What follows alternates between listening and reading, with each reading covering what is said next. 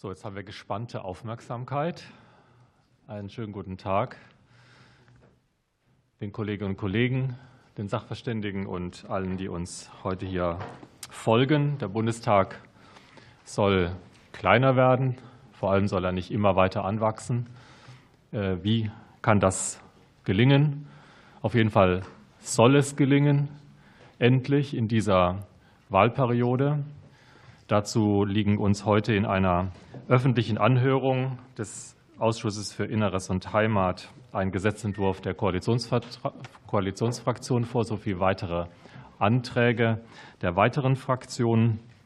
Ich bin Lars Castellucci. Ich werde die Anhörung heute leiten ähm, und begrüße zunächst die anwesenden Sachverständigen hier im Raum. Wir sind heute in einem hybriden Format. Im Raum sind vertreten Frau Prof. Dr. von Achenbach, Herr Prof. Jeschik, Herr Prof. Meine, Herr Prof. Möllers, Herr Prof. Puckelsheim und Herr Prof. Tabara. Zugeschaltet in der Videoschalte sind uns die Sachverständigen Frau Prof. Schmal, Frau Professor Schönberger, Herr Professor Austermann und Herr Professor Volkmann. Auch einige Kolleginnen und Kollegen sind digital zugeschaltet. Der Ausschuss für Inneres und Heimat hat das in seiner letzten Sitzung so beschlossen, dass wir diese Möglichkeit für diese Sitzung einräumen. Und wenn es gut funktioniert, steht es uns offen, das auch künftig so beizubehalten. Die Sitzung wird im Parlamentsfernsehen des Deutschen Bundestages live übertragen, kann anschließend auch eingesehen werden.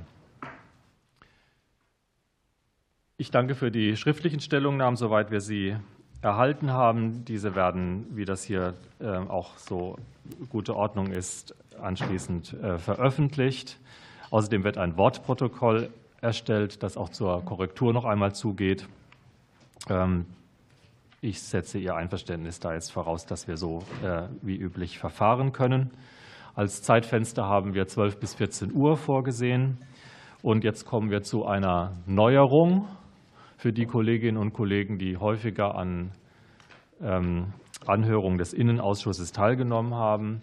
Wie üblich werden wir den Sachverständigen je drei Minuten, je drei Minuten zur Verfügung stellen für ein Eingangsstatement, in dem sie uns ihre wichtigsten Kernthesen ähm, darstellen können, aber gerne auch ähm, eingehen können auf das, was Kolleginnen und Kollegen gesagt haben, allerdings eben nicht länger als drei Minuten.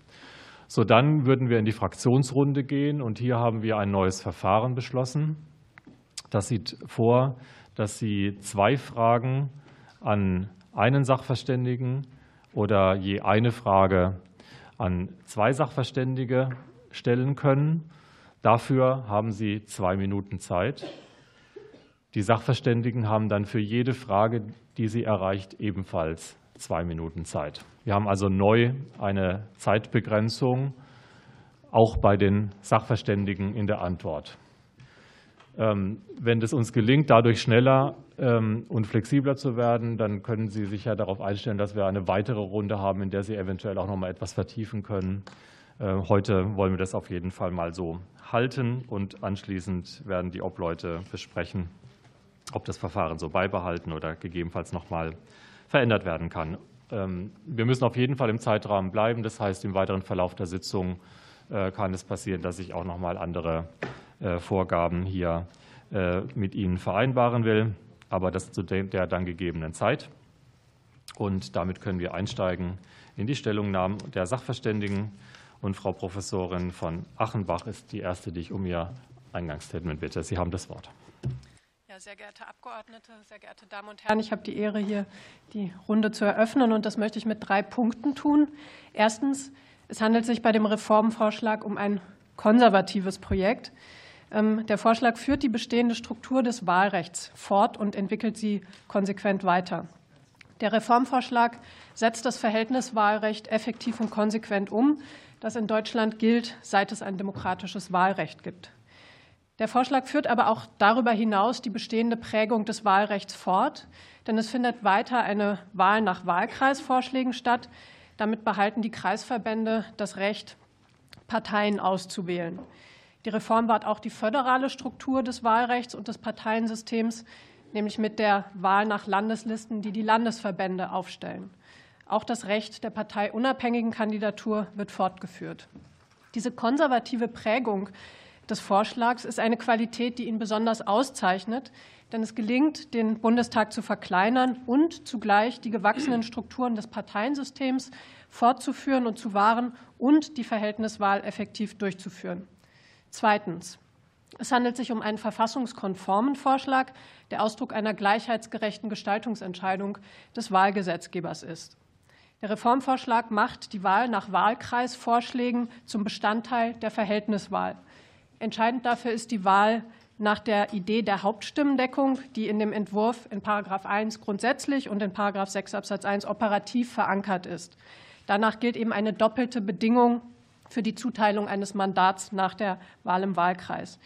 Diese Ausgestaltung, die die Verhältniswahl mit der Wahl nach lokalen Wahlvorschlägen verbindet, liegt im Gestaltungsspielraum des Gesetzgebers. Verfassungsrechtliche Gründe, die diese Gestaltung ausschließen, sind nicht ersichtlich. Es gilt nicht naturgemäß das Mehrheitsprinzip als Maßstab für den Gewinn eines Mandats aufgrund der Wahl im Wahlkreis. Mit anderen Worten, es wäre ein Missverständnis anzunehmen, dass die jetzige Form der Wahl im Wahlkreis nach Mehrheit verfassungsrechtlich garantiert ist. Die reine Mehrheitswahl im Wahlrecht bildet mit anderen Worten eben keinen verfassungsrechtlichen Maßstab der Reform. Denn das Erringen eines Mandats richtet sich allein nach der gesetzlichen Regelung des Wahlerfolgs. Es handelt sich drittens um einen fairen, demokratiepolitisch überzeugenden und wichtigen Vorschlag, denn die äh, Regelgröße des Bundestags einzuhalten ist förderlich für die Arbeitsfähigkeit des Parlaments, aber es zeigt auch, dass der Gesetzgeber zur demokratischen Selbstreform fähig ist. Und dafür ist entscheidend, dass in der vorfindlichen Parteienlandschaft keine Verzerrung herbeigeführt wird. Und das gewährleistet der Vorschlag. Es wird keine Partei aus dem Spiel genommen oder strukturell benachteiligt. Kommen Für weitere Punkte Ende. verweise ich auf unsere schriftliche Stellungnahme. Vielen Dank. Punktlandung. Vielen Dank. Äh, ich war eine Sekunde zu eilig. Äh, Professor Austermann. Digital. Ja, danke sehr, Herr Vorsitzender, sehr geehrte Damen und Herren. Ich danke für die Einladung zur heutigen Sitzung und möchte vorab kurz betonen, dass ich an keiner der Vorlagen beteiligt gewesen bin. Ich habe mich also quasi neutral über alles gebeugt. Ich komme zu dem Ergebnis, dass einzig und allein der Vorschlag der CDU-CSU-Fraktion verfassungskonform ist. Alle übrigen Vorschläge sind aus meiner Sicht verfassungswidrig. Ich möchte hier angesichts der Kürze der Zeit nur auf den Vorschlag der Ampelkoalition eingehen.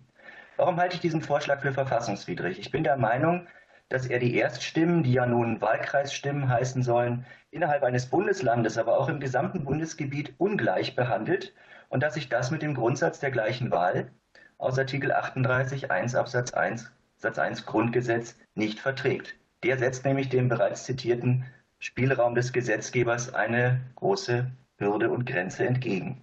Diese Ungleichbehandlung, die hier errichtet werden soll, erfasst einmal diejenigen, die wählen und zum anderen ganz eklatant auch diejenigen, die sich zur Wahl stellen.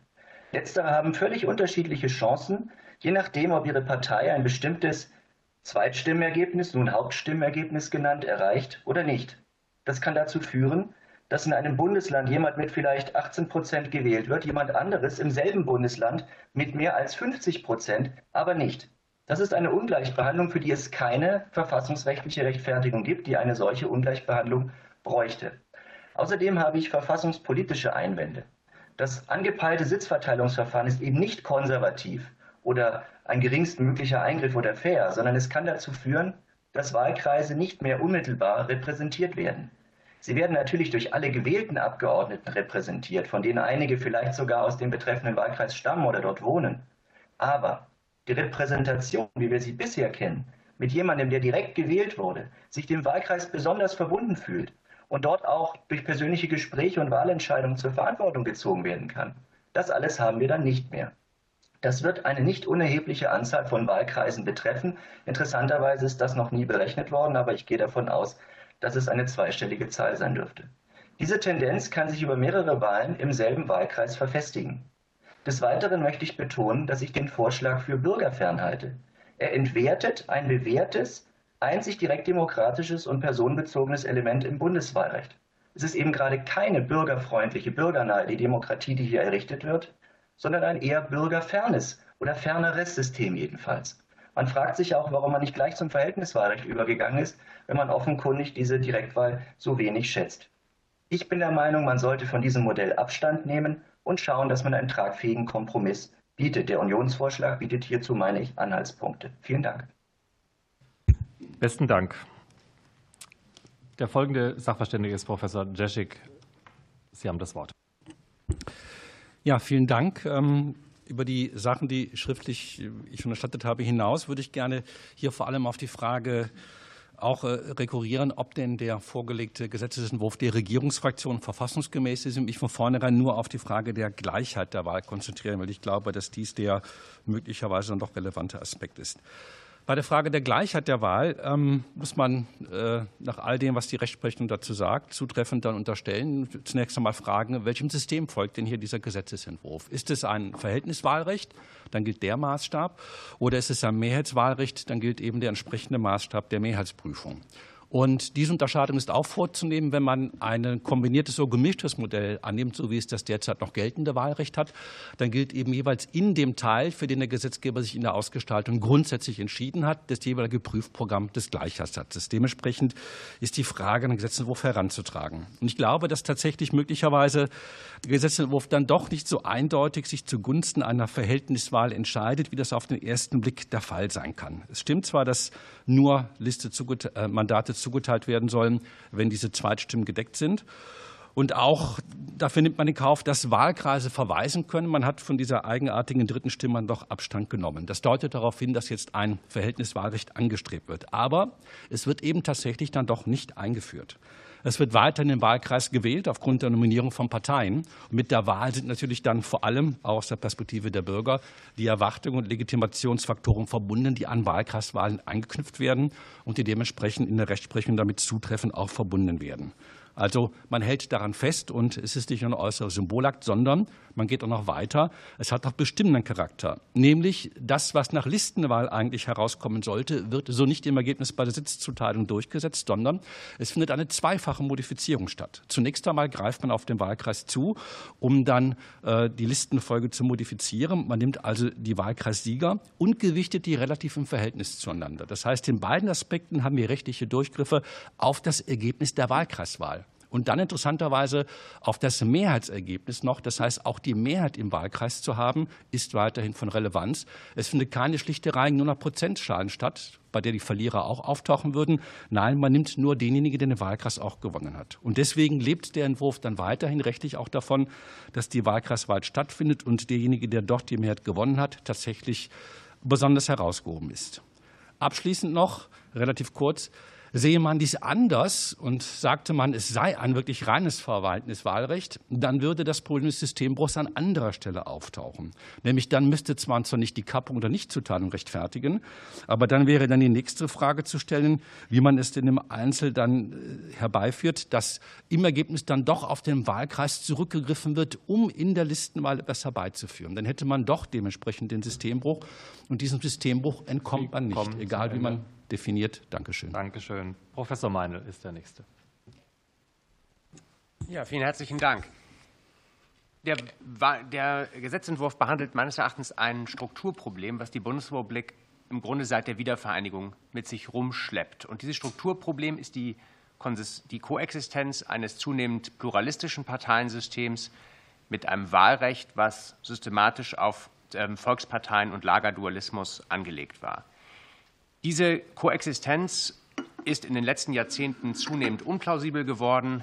Einerseits aufgrund der sinkenden Zweitstimmenanteile der Volksparteien, andererseits aufgrund der damit verbundenen ähm, Legitimationsschwäche der, ähm, der äh, Wahlkreise. Nun kann man diesen Widerspruch oder diese, ähm, die, diese, diese Koexistenz nach drei Hinsichten auflösen. Man kann sie einerseits zu Lasten des Bundesproporzes, nämlich durch Überhangmandate, auflösen. Das ist nach der Rechtsprechung des Bundesverfassungsgerichts aber nur sehr begrenzt möglich. Man kann sie zweitens zulasten der Landeslisten durch ein föderales Verrechnungssystem auflösen. Das geht aber nicht in einem föderal gegliederten Parteiensystem und es geht auch nicht, solange es ähm, mit der CSU eine Partei gibt, mit der man in anderen Bundesländern nichts verrechnen kann. Damit bleibt schließlich drittens die Möglichkeit, diesen den inneren Widerspruch dieses ähm, Wahlrechtssystems zu Lasten der Wahlkreise aufzulösen, indem nämlich der strikte Automatismus der relativen Mehrheit in den Wahlkreisen mit der Zuteilung eines Parlamentssitzes aufgelöst wird. Meines Erachtens ist, dieser, ähm, ist dieses Vorgehen ehrlich im Umgang mit den Wahlkreisen. Es ist ehrlich im, im Hinblick auf die ähm, politische Bedeutung des Rechts der lokalen Kandidatenaufstellung und des bisherigen Erklärungsgehalts der Erststimme. Damit ist zwingend verbunden natürlich, das wurde schon gesagt, dass nicht alle Wahlkreise vertreten werden können. Ich habe mit Interesse zur Kenntnis genommen, dass Herr Kollege Jeschik, der bisher vor allem ähm, kritisiert hat, dass, das, dass der Entwurf das personalisierte Verhältniswahlrecht abschaffen würde, nun vor allem die nun vor allem darauf hinausläuft, dass wir es sozusagen zu stark beibehalten. Gut, okay. Ähm, die Kritik, dass dies zu einer Verweisung führen kann, verfängt meines Erachtens aus drei Gründen nicht. Erstens ist empirisch allgemein bekannt, dass knappere Stadtwahlkreise, die das betreffen würde, auf den Listen statistisch besser vertreten sind. Zweitens kennt das Parlamentsrecht und die kennen die Parlamentspraxis keine Ungleichheit von Listenabgeordneten und Wahlkreisabgeordneten. Drittens halte ich das Parteiensystem für hinreichend anpassungsfähig, um bei der Listenaufstellung zu berücksichtigen, welche Wahlkreise man an aussichtsreicher Stelle platzieren ähm, würde. Und drittens, was schließlich den Vorwurf der verfassungsrechtlichen Ungleichbehandlung über verschiedene Länder hinweg angeht, glaube ich, dass diese mögliche Ungleichbehandlung zwischen Wahlkreisen in einem und im anderen Land schlicht Föderalismus heißt. Dankeschön. Vielen Dank. Herr Möllers ist der Nächste. Ja, vielen Dank. Ich möchte auch ganz kurz und zwei Punkte machen. Einmal noch mal die Leistung des Gesetzentwurfs kurz nennen und zweitens auch etwas zu den verfassungsrechtlichen Einwänden sagen. Das, Gesetzentwurf, dem Gesetzentwurf liegt ein sehr einfaches Konzept zugrunde. Die Hauptstimme entscheidet darüber, wie viele Abgeordnete einer Partei aus einem Land in den Bundestag einziehen und schafft damit einen Maßstab der doppelten Erfolgswertgleichheit. Damit erreicht der Entwurf zum ersten einmal die Verkleinerung des Bundestages auf die gesetzliche Zahl, und zwar ohne jedes Wenn und Aber. Sie schafft eine föderale Repräsentation. Die Länder sind so repräsentiert, wie sie repräsentiert werden müssen. Sie schafft einen höheren Anteil an Wahlkreisabgeordneten am Gesamtparlament, als wir jetzt haben und als wir mit dem Vorschlag der CDU hätten, CDU-CSU hätten. Das heißt, wir haben einen sozusagen bedeutenderen faktischen Rang erstmal von im Wahlkreis gewählten Abgeordneten, als wir es jetzt haben und auch sonst hätten. Das muss man, glaube ich, nochmal hervorhalten.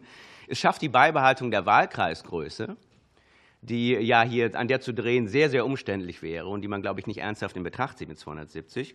Und es ist schließlich ergebnisneutral. Das heißt, wir haben ja einen Vorschlag, dessen ganze politische Legitimation gerade daran liegt, dass die Mehrheit der Abgeordneten ähm, sich hier oder die, die, diejenigen Parteien die, oder Fraktionen, die zustimmen, sich hier nicht selbst bereichern und nicht ihre eigenen Möglichkeiten ändern, sondern sozusagen etwas schaffen, was den Status quo reproduziert mit Blick auf die politischen Gewichte. Haupteinwand ist natürlich die Möglichkeit von nicht besetzten Wahlkreisen. Ich möchte dazu faktisch nur zwei Sachen sagen. Erstens einmal, dass natürlich der Wahlkreisabgeordnete heute sehr oft de facto ein Listenabgeordneter ist, sodass wir die Frage sagen, an wen wende ich mich als Bürgerin in meinem Wahlkreis, sozusagen äh, darauf, dass ich Leute nehme, die aus dem Wahlkreis kommen, unabhängig davon, ähm, ob sie im Wahlkreis kreiert wurden oder von der Liste gewählt wurden. Das, dem entspricht auch das geltende Recht, wenn es Wahlkreisbüros auch für Listenabgeordnete finanziert. Daran wollen wir noch mal erinnern. Sodass es am Ende auf das Problem ankommt, ob es Wahlkreise gibt, in denen tatsächlich niemand repräsentiert wird. Das wäre nach unseren Projektionen ein Problem, um das sich die Landesverbände auch kümmern müssten, das aber im niedrigen einstelligen Bereich auftreten würde.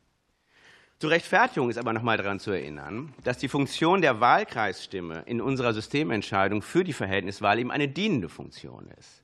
Die Wahlkreisstimme dient in einem auf Parteienrepräsentation ausgelegten Wahlsystem eben dazu, ein Aufstellungsverfahren zu generieren, das dezentral und gewaltenteilend ist, das sozusagen die Macht der Bundespartei bricht und die Macht der Kreisverbände ermöglicht. Das alles aber im Rahmen der Parteiendemokratie, die das primäre Repräsentationsfaktor des ganzen Systems ist.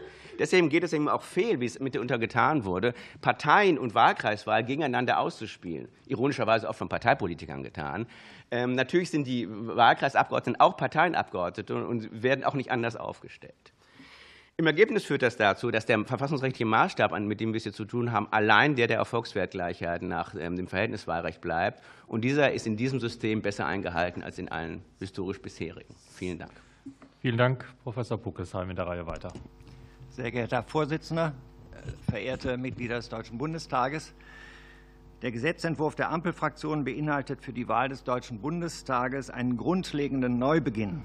Er gewährleistet die proportsgetreue Zuteilung der 598 Bundestagssitze und fügt die Mandate aus der Personenwahl in 299 Wahlkreisen erst danach ein und nur so weit, wie das Proporzraster es zulässt. Ich finde dieses ganze Konzept sehr überzeugend, schon aus reiner Eitelkeit, weil ich in einem Aufsatz im Jahre 2000 genau dieses eben vorgeschlagen habe. Aber damit möchte ich keine Urheberschaft äh, beanspruchen, denn diese Idee wurde schon praktiziert in Bayern 1954 und da kam ich gerade erst in die Grundschule und Volksschule hieß es damals und da habe ich noch nicht an Urheberschaft gedacht. Und in Bayern wurde es auch vom Verfassungsgericht geprüft und äh, das ist die bayerische Verfassung, aber das ging durch. Was leistet dieser Entwurf? Drei Punkte möchte ich hervorheben. Eine, zum ersten die simplen Zuteilungsschritte. Die 598 Sitze werden in zwei Schritten vergeben, auf Bundesebene an die Parteien und dann im zweiten Schritt innerhalb der Parteien an die Landeslisten. Das ist so einfach, einfacher geht es nicht und das begeistert mich als Mathematiker.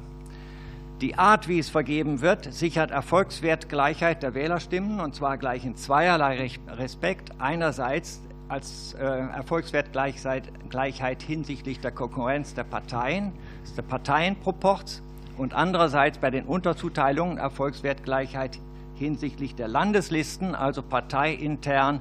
Zwei Anhänger von derselben Partei haben auch bezüglich des Gewichts, wie die Landeslisten dotiert werden, hinterher dasselbe Gewicht.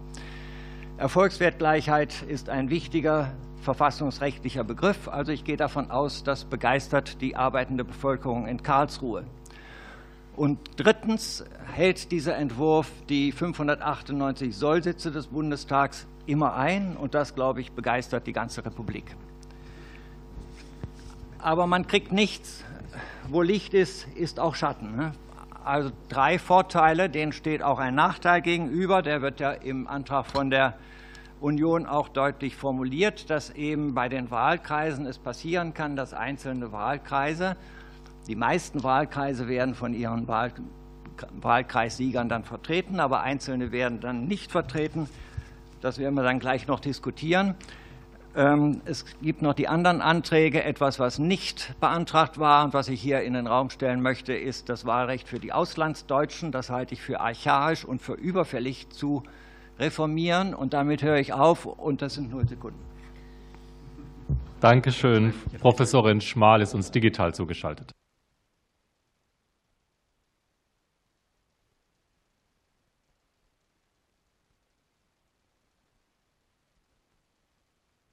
Verzeihung, ich hatte gerade eben ein kurzes technisches Problem. Vielen Dank, sehr geehrter Vorsitzender, sehr geehrte Damen und Herren von den heute zu diskutierenden Bundestagsdrucksachen zur Änderung des Bundeswahlgesetzes ist aus meiner Sicht allein der Vorschlag der CDU-CSU-Fraktion eindeutig verfassungskonform. Er behält die bisherigen mit dem Grundgesetz zweifellos kompatiblen Stellschrauben des Bundeswahlrechts bei und zurrt sie mit dem Ziel einer Verkleinerung des Bundestages in verfassungsgemäßer Weise enger. Die von den Fraktionen der Linken und der AfD vorgelegten Entwürfe sind hingegen mit dem Grundgesetz nicht in Einklang zu bringen. Insbesondere ein Bundestagswahlrecht für Ausländer verstößt gegen das Demokratieprinzip. Es würde außerdem der seit langem anerkannten Jelinekschen Drei-Elementen-Lehre das konstitutive Merkmal Staatsvolk entziehen.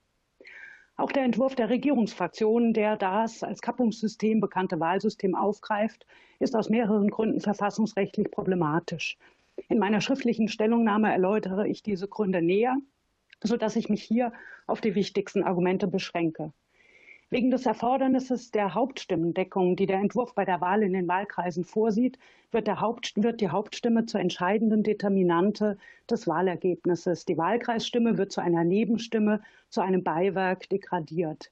Die Nichtzuteilung von Mandaten trotz erzielter Mehrheit der Stimmen im Wahlkreis ist aber ein radikaler Paradigmenwechsel und auch mit dem Grundsatz der Unmittelbarkeit der Wahl wenig, äh, wenig vereinbar, da die Wähler wegen der konditionalen Verbindung zwischen Haupt- und Wahlkreisstimme zum Zeitpunkt der Stimmabgabe nicht erkennen können, welche Erfolgschancen ihre Wahlkreisstimme hat.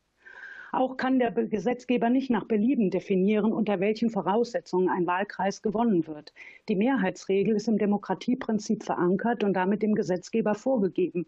Eine proportskonditionierte Mehrheitsregel kennt das Grundgesetz nicht. Im Ergebnis gestaltet der Gesetzentwurf die Bundestagswahl zu einer reinen Verhältniswahl um. Das Direktmandat, das nahezu vollständig marginalisiert wird, verfügt jedoch über einen eigenständigen legitimatorischen Wert, der nicht verdrängt werden darf. Das Direktmandat betont das personale Element der Wahl, begrenzt den Einfluss der Parteien und gestaltet die Wahl insgesamt bürgernäher aus. Dies ist in Zeiten, in denen die Bindung der Menschen zu den politischen Parteien stetig abnimmt, von besonderer Bedeutung. Und außerdem ist das Direktmandat auch eine Kompensation dafür, dass auf der Bundesebene, anders als auf der Ebene der Länder, keine direktdemokratischen Elemente vorhanden sind. Schließlich erweist sich dem Gesetzentwurf enthaltene Grundmandatsklausel als verfassungsrechtlich zweifelhaft. Sie ist eine systemfremde Komponente im Kappungsmodell, da sie das Direktmandat vom ansonsten bestehenden Erfordernis der Hauptstimmendeckung löst. Erreichen die Kandidaten einer Partei in drei Wahlkreisen eine Mehrheit der Stimmen, ohne zugleich über eine entsprechende Hauptstimmendeckung zu verfügen, dürften bei folgerichtiger Anwendung der Listendeckung noch nicht einmal die Direktmandate vergeben werden. Danke, Frau Und das Professorin lässt sich aus meiner. Sicht nicht nicht rechtlich, nicht äh, widerspruchsfrei begründen. Vielen Dank. Vielen Dank. Professorin Schönberger, ebenfalls digital. Ja, vielen Dank, Herr Vorsitzender, meine Damen und Herren. Ähm, der Gesetzentwurf der Ampel, der uns jetzt vorliegt, der schlägt einen gordischen Knoten, Knoten durch, äh, mit dem wir uns jetzt eine ganze Weile schon beschäftigt haben. Und auch wenn man persönlich vielleicht ein anderes Modell äh, lieber gehabt hätte, ich persönlich hätte ein anderes Modell lieber gehabt, muss man sagen, dass dieser äh, Entwurf zwei ganz zentrale und herausragende Leistungen erbringt.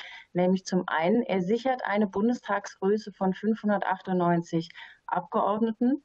Und Leistung zwei, er sichert ein absolut proportionales Abbild des Wählerwillens. Und das kann man gar nicht genug betonen und hervorheben, denn äh, das sind Leistungen, die über Jahrzehnte jetzt das äh, geltende Wahlrecht nicht erbracht hat. Äh, die verfassungsrechtlichen Bedenken, die vorgetragen werden, beruhen meiner Meinung nach äh, entweder auf einem Missverständnis, äh, insofern als da irgendwie einem schon gewählten Abgeordneten das Mandat wieder weggenommen wird. Das ist nicht der Fall. Oder aber auf einer völligen ähm, Versteinerung, einer verfassungsdogmatischen Versteinerung des geltenden äh, Wahlrechts, in der man praktisch gar nichts mehr ändern kann. Warum das meiner Ansicht nach tatsächlich keine plausiblen Einwände sind und das Ganze auch nicht gegen die Wahlrechtsgleichheit verstößt, habe ich in meiner schriftlichen Stellungnahme auch dargetan. Äh, in legistischer Hinsicht würde ich vorschlagen, dass man vielleicht diesen Einwänden noch ein bisschen Wind aus den Segeln nehmen könnte, wenn man im Gesetz klarer formuliert, dass im Grunde äh, die Wahlkreis, äh, also die Personenstimme ihre Bedeutung jetzt verändert hat und im Wesentlichen nur noch dafür da ist, sozusagen eine Wahlkreiserstenliste zu generieren, aus der dann vorrangig die Mandate, die einer Partei zustehen, ähm, besetzt werden. Das würde in der Sache nichts ändern, würde aber noch einmal klarer machen, äh, warum die verfassungsrechtlichen Einwände, die zum Teil vorgetragen werden, nicht durchgreifen. Vielen Dank. Danke Ihnen. Ihnen folgt Professor Tabara. Ja, sehr geehrte Abgeordnete, der Gesetzentwurf der Koalitionsfraktionen nimmt sich begrüßenswerterweise eines ja schon länger drängenden Problems der demokratischen Repräsentation an. Im Kern reagiert dieser Entwurf auf einen gesellschaftlichen Wandel, Stichwort verändertes Wahlverhalten. Auf einen gesellschaftlichen Wandel reagieren auch die drei Anträge, die von der Fraktion Die Linke zur Parität, zum Wahlalter ab 16 und zu einem Ausländerwahlrecht auf Bundesebene unter bestimmten Voraussetzungen hier zum Gegenstand der Anhörung gemacht wurden. Parität und Wahlalter ab 16 wurden immerhin in der Kommission zur Wahlrechtsreform in dieser Legislatur ausführlich diskutiert. Dagegen war die demokratische Teilhabe von hier dauerhaft lebenden Menschen ohne deutsche, ohne deutsche Staatsangehörigkeit dort fast überhaupt kein Thema. Das ist angesichts der Bedeutung, die Migration für dieses Land hat, schon erstaunlich. Daher begrüße ich es sehr, dass das Thema jetzt auf der Tagesordnung ist. Zu dem Gesetzentwurf ähm, der Koalition ist hier schon viel gesagt worden, ähm, wie gerade eben auch von meiner Vorrednerin und anderen auch viel Richtiges. Ich möchte mich deswegen im Folgenden auf das Ausländerwahlrecht beschränken. Ich begrüße auch ausdrücklich, dass der Antrag einen Vorstoß zur Einführung eines Ausländerwahlrechts durch einfaches Gesetz macht. Seit das Bundesverfassungsgericht nämlich vor 33 Jahren ein Ausländerwahlrecht auf kommunaler Ebene für verfassungswidrig befunden hat, wird das Thema meist allenfalls auf die sehr lange Bank, wenn überhaupt, einer Grundgesetzänderung geschoben. Dabei war die Auslegung des Bundesverfassungsgerichts von Anfang an höchst umstritten, schon weil sie nicht auf den ausdrücklichen Wortlaut ähm, des, äh, sich nicht aus dem ausdrücklichen Wortlaut des Grundgesetzes wie beim Mindestwahlalter ergibt. Es geht daher um eine Auslegungsfrage, und die sind naturgemäß unter Juristen offen. Ich meine, es gibt gute Gründe, warum die Verfassungsrechtslage heute anders zu beurteilen ist als noch 1990. Erstens. Auch das Bundesverfassungsgericht hielt den dauerhaften Ausschluss von Migranten vom Wahlrecht für ein Demokratieproblem. Als Weg zur Schließung ähm, dieser durch Migration entstandenen demokratischen Lücke hatte es auf eine Reform des Staatsangehörigkeitsrechts verwiesen. Diese empirische Annahme des Gerichts hat sich aber als nicht tragfähig erwiesen. Trotz Staatsangehörigkeitsreform hat sich diese Lücke seither nahezu verdoppelt. Zweitens.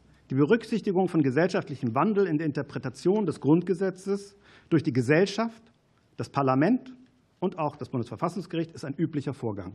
Stichworte hier Ehe für alle oder dritte Option. Ein solcher Verfassungswandel sorgt dafür, dass die verfassungsrechtliche Realität nicht zu weit hinter dem verfassungsrechtlichen Anspruch zurückbleibt. Die Einführung eines Ausländerwahlrechts wäre nicht nur ein wichtiger Schritt für die Betroffenen, sondern eben auch ein wichtiger Schritt, Ende. sondern eben auch ein wichtiger Schritt für die Demokratie in Deutschland. Vielen, Vielen Dank. Dank. Professor Volkmann, bitte.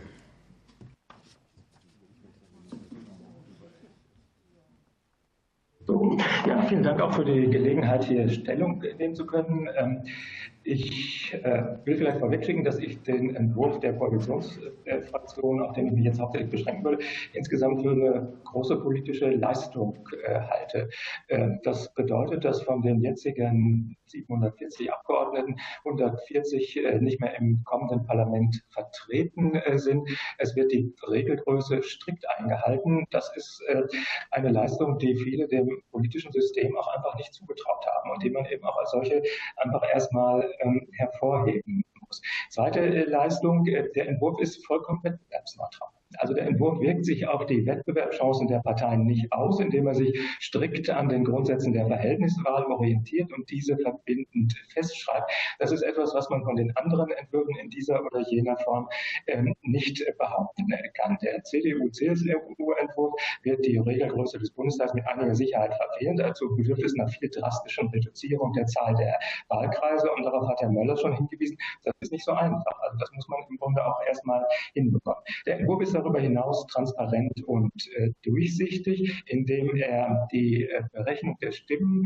ganz klar dem Prinzip der Verhältniswahl ähm, unterwirft.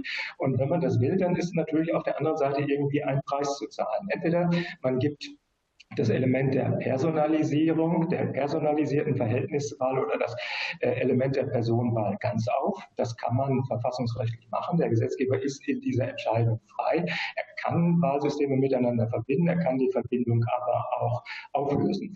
Es ist vielleicht aber nicht ganz klug, äh, das zu machen, weil die ähm, äh, Direktwahl natürlich auch die Verankerung des Parlaments in der Fläche sicherstellen soll. Dann ist die zweite Möglichkeit, es beizubehalten. Wenn man sie diese Möglichkeit beibehalten will, dann muss man sich aber ganz klar sein, dann ist dafür an irgendeiner Stelle ein Preis zu zahlen. Der Preis ähm, äh, ist entweder zu zahlen bei der Repräsentanz der Wahlkreise im äh, Parlament. Es können dann nicht mehr alle äh, Wahlkreissieger in den Bundestag einziehen. Das ist der eine mögliche Preis. Oder man äh, wählt andere kompliziertere Lösungen, das Modell der Ersatzstimme oder das Modell der verbundenen Mehrheit, das am Ende dazu führen würde, dass möglicherweise ein Verlierer in den Wahlkreis einziehen würde. Ähm, das sind meines Erachtens keine adäquaten Modelle. Der konkret anfallende Preis ist allerdings geringer, als man oft meint. Zum einen bedeutet der Umstand, dass einzelne Wahlkreissieger nicht einziehen, nicht, dass die entsprechenden äh, ähm, äh, Wahlkreise im Parlament nicht vertreten sind, sondern es sind vielmehr vertreten und der Entwurf stärkt die Repräsentanten aus den Wahlkreisen. Ähm, letztlich noch, es bleibt im Ergebnis ein kleiner Teil von Parlamentssitzen möglicherweise unbesetzt. Das sind vielleicht fünf Sitze nach ersten Erhebungen, aber da sind vielleicht auch die Parteien gefragt, entsprechende Lösungen zu entwickeln. Vielen Dank. Danke schön, Herr äh, Professor Volkmann. So, damit äh, freuen wir uns auf eine sicherlich spannende erste Runde hier. Wir haben das volle Programm von verfassungswidrig äh, bis ähm, äh, Zustimmung. Und damit ist der Ball in der politischen Arena. Der Kollege Hartmann für die SPD ist der Erste. Sehr geehrter Herr Vorsitzender, meine sehr geehrten Damen und Herren, endlich ist es soweit. Wir haben die öffentliche Anhörung und haben sogar einen Gesetzentwurf vorliegen. Und daran möchte ich auch anknüpfen. Ich danke allen Sachverständigen, Professorinnen und Professoren für ihre sehr fachkundige Einordnung.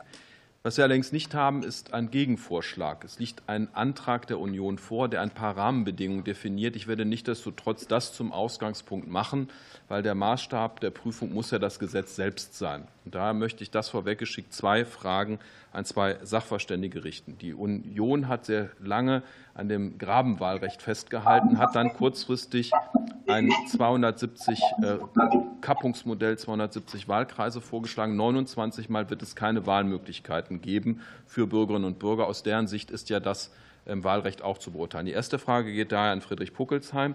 Können Sie bitte diese Systematiken vergleichen, manchmal den Überhangfall nicht zuteilen oder wie auch immer das äh, dann eingeordnet wird, Wahlkreis erste Stimmen und 270 Wahlkreise seitens der Union, welche Auswirkungen das auch zur Abgrenzung von Wahlkreisen hätte. Wir hatten die Wahlkreiskommission.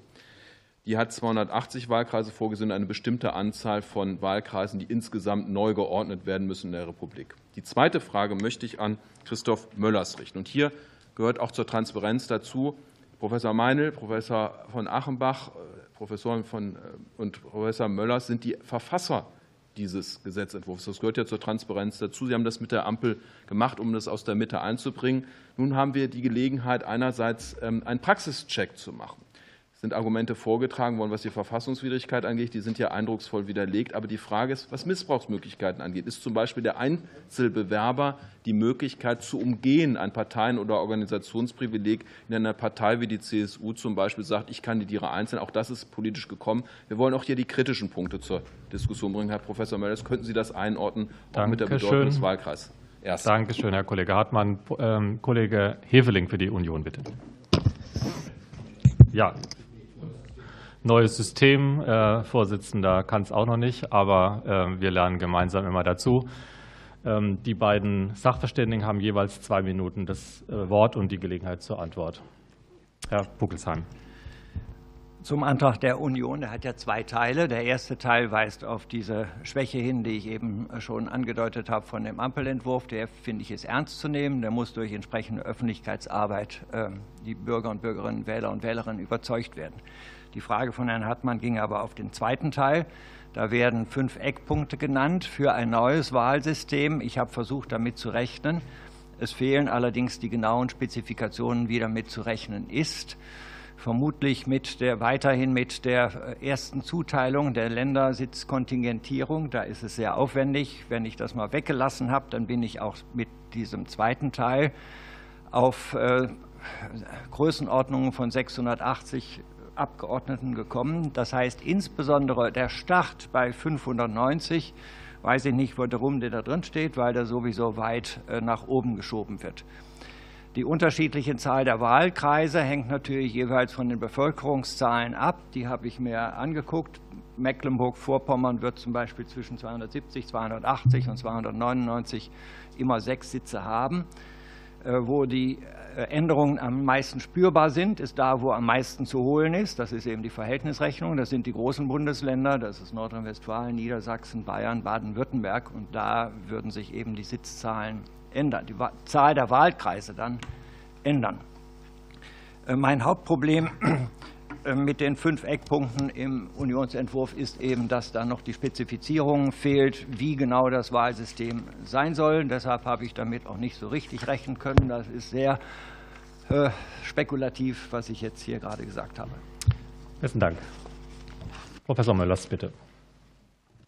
Vielen Dank. Die Frage von Abgeordneten Hartmann bezog sich auf die Möglichkeit, dass sagen, Parteien Kandidaten in den Wahlkreisen aufstellen, die faktisch von ihnen abhängig sind, die vielleicht sogar Mitglieder einer Partei sind, die aber dann als Unabhängige kandidieren. Eine solche Möglichkeit würde in der Tat, könnte in der Tat zu einer Überrepräsentation von sagen, materiellen Parteiangehörigen führen. Und die Frage ist, wie wir damit umgehen oder wie, wie wir das dann jetzt behandeln. Erstens muss man natürlich sagen, Missbrauch ist immer möglich. Auch im gegebenen Recht besteht die Möglichkeit, zu sagen, mit dem Unabhängigen zu spielen, also Parteimitglieder nicht als Parteimitglieder auszuflaggen. Und damit muss man erstmal sagen umgehen. Zweitens wird man sagen, Missbrauch ist kein Problem, diese Missbrauchsmöglichkeit ist kein verfassungsrechtliches Problem. Daraus folgt jetzt erstmal nichts für die Verfassungsgemäßheit des Entwurfs. So etwas wurde in der FAZ, ein Kollege wurde so mitgegeben, der hat es aber nicht so gemeint, wurde so zitiert, ähm, habe ich nochmal nachgecheckt. Es ergibt sich hieraus kein verfassungsrechtliches Argument. Drittens, Missbrauch wird immer erstmal politisch bestraft. Das ist sehr riskant, denn man, es ist halt Missbrauch und er wird als solcher vom politischen Gegner auch thematisiert. Das muss man, glaube ich, klar sagen. Also erstmal sagen, das zu bringen, Leute aus der eigenen Partei als Unabhängige aufzustellen, um damit das System zu spielen, ist ja eine Sache, die sehr ambivalent ist und bei der man sozusagen nochmal gucken müsste, was man damit macht. Viertens ist darauf hinzuweisen, dass wenn das, diese Möglichkeit besteht und ein unabhängiger Kandidat, der, Faktor, der de facto kein Unabhängiger ist, ähm, im Wahlkreis erfolgreich ist, der Zweitstimmenanteil der Partei, der die Zweitstimmen, die erfolgreichen Zweitstimmen dann nicht mehr gezählt werden, sodass der Zweitstimmenanteil der Partei, die diesen Mechanismus missbräuchlich zunutze macht, dann sinkt. Das ist schon nicht ganz irrelevant, wenn wir uns eine Partei vorstellen, ein Land, in dem es 40 Wahlkreise gibt, da fällt sozusagen ein Vierzigstel auf einmal der Zweitstimmen weg, da ist man sehr schnell etwa unter der 5-Prozent-Hürde unter gegebenen Konstellationen. Fünftens schlagen wir aber vor, und das letzte Wort, zumindest eine Regelung noch in den Entwurf einzufügen, die besagt, dass ähm, Listen, Kandidaten, die auf Listen einer Partei stehen, nicht gleichzeitig als unabhängig ins Rennen ähm, ähm, geschickt werden können. Damit hätten wir dann sozusagen erstmal jedenfalls eine formelle Inkompatibilität geschaffen, die den offensichtlichen Missbrauch verhindert. Danke. Vielen Dank. Okay, schön. Wunderbar. Also auch für mich wiederhole ich es jetzt nochmal, ähm, bevor Ansgar Heveling dran ist. Bitte machen Sie es genau so. Zwei Fragen an einen Sachverständigen oder eine Sachverständige oder eine an zwei. Dann haben Sie dafür also zwei Minuten Zeit und die Beantwortung erfolgt unmittelbar und für jede Frage gibt es zwei Minuten. Das wären also auch vier Minuten, wenn es nur an eine Person gerichtet wurde, dann zusammengenommen. Herr Heveling. Herr Vorsitzender, äh, vielen Dank. Vielen Dank, dass wir heute die Gelegenheit haben, uns so intensiv über das Wahlrecht auszutauschen. Ich äh, wähle die Variante eine Frage an zwei Sachverständige und äh, hätte meine Frage an Frau von Achenbach und Herrn Jeschik. Ähm, vor dem Hintergrund ähm, einer sozusagen eines sehr grundlegenden Blicks auf die Frage, ähm, wenn man sich die Modelle anschaut, dann stellt sich eben schon die Frage, was bekommen wir für ein Wahlrecht bei den äh, unterschiedlichen Modellen. Für das Modell der Union kann ich das äh, beantworten, weil das äh, letztlich eine Variation der Parameter ist, die das personalisierte Verhältniswahlrecht ähm, jetzt schon vorsieht. Ähm, deswegen würde mich der Blick auf ähm, die Vorschläge aus den Regierungsfraktionen interessieren. Ähm, ich habe in Ihrer Stellungnahme, Frau von Achenbach, äh, eben gelesen, dass Sie ähm, das formulieren als eine systemimmanente äh, Entwicklung. Sie haben in Ihrem Beitrag gerade eben auch von einem Modell konservativer Prägung gesprochen, also letztlich etwas, was äh, das bestehende System ähm, fortschreibt. Herr Meinl ist in die gleiche Richtung gegangen. Ähm, auch ähm, Herr Jeschik ähm, hat es in seinem Beitrag äh, angesprochen. Also die Frage, inwiefern ist das personale Element noch so prägend, dass es eben äh, auch weiter möglich ist, ähm, so würde ich eben die Ausführungen auch verstehen, von einem personalisierten Verhältniswahlrecht zu sprechen. Äh, wir wissen, die Bezeichnung ist nicht maßgeblich, sondern der materielle Gehalt. Es gibt ja auch viele Aspekte, was eben die Grundmandatsklausel oder die unabhängigen Kandidaten äh, angeht, die dafür sprechen. Das würde ich gerne noch mal einfach vertieft sehen. Ähm, was ist der Ausgangspunkt? Bleibt es letztlich bei einem durch personale Elemente äh, geprägten Verhältniswahlrecht bei einem personalisierten Verhältniswahlrecht. Dankeschön. So, Frau von Achenbach. Ja, vielen Dank für die äh, Möglichkeit, hier noch mal drauf zu reagieren. Ähm, auf diese Einschätzung. Also in der Tat bleibt es ja bei dem Vorschlagsrecht äh, von Direktkandidaten seitens der Kreisverbände in dieser lokalen Prägung, in dieser regional örtlichen Verwurzelung. Und das ist sicherlich etwas, wo weiterhin Personen vorgeschlagen werden, die dem Kreisverband eben überzeugen. Ähm, das Ganze ist aber eben nun, und das ist jetzt ein Übergang innerhalb des ähm, geltenden Verhältniswahlrechts, das ja auch bislang schon den Charakter der Bundestagswahl prägt. Ähm, das Ganze wird integriert in die Verhältniswahl.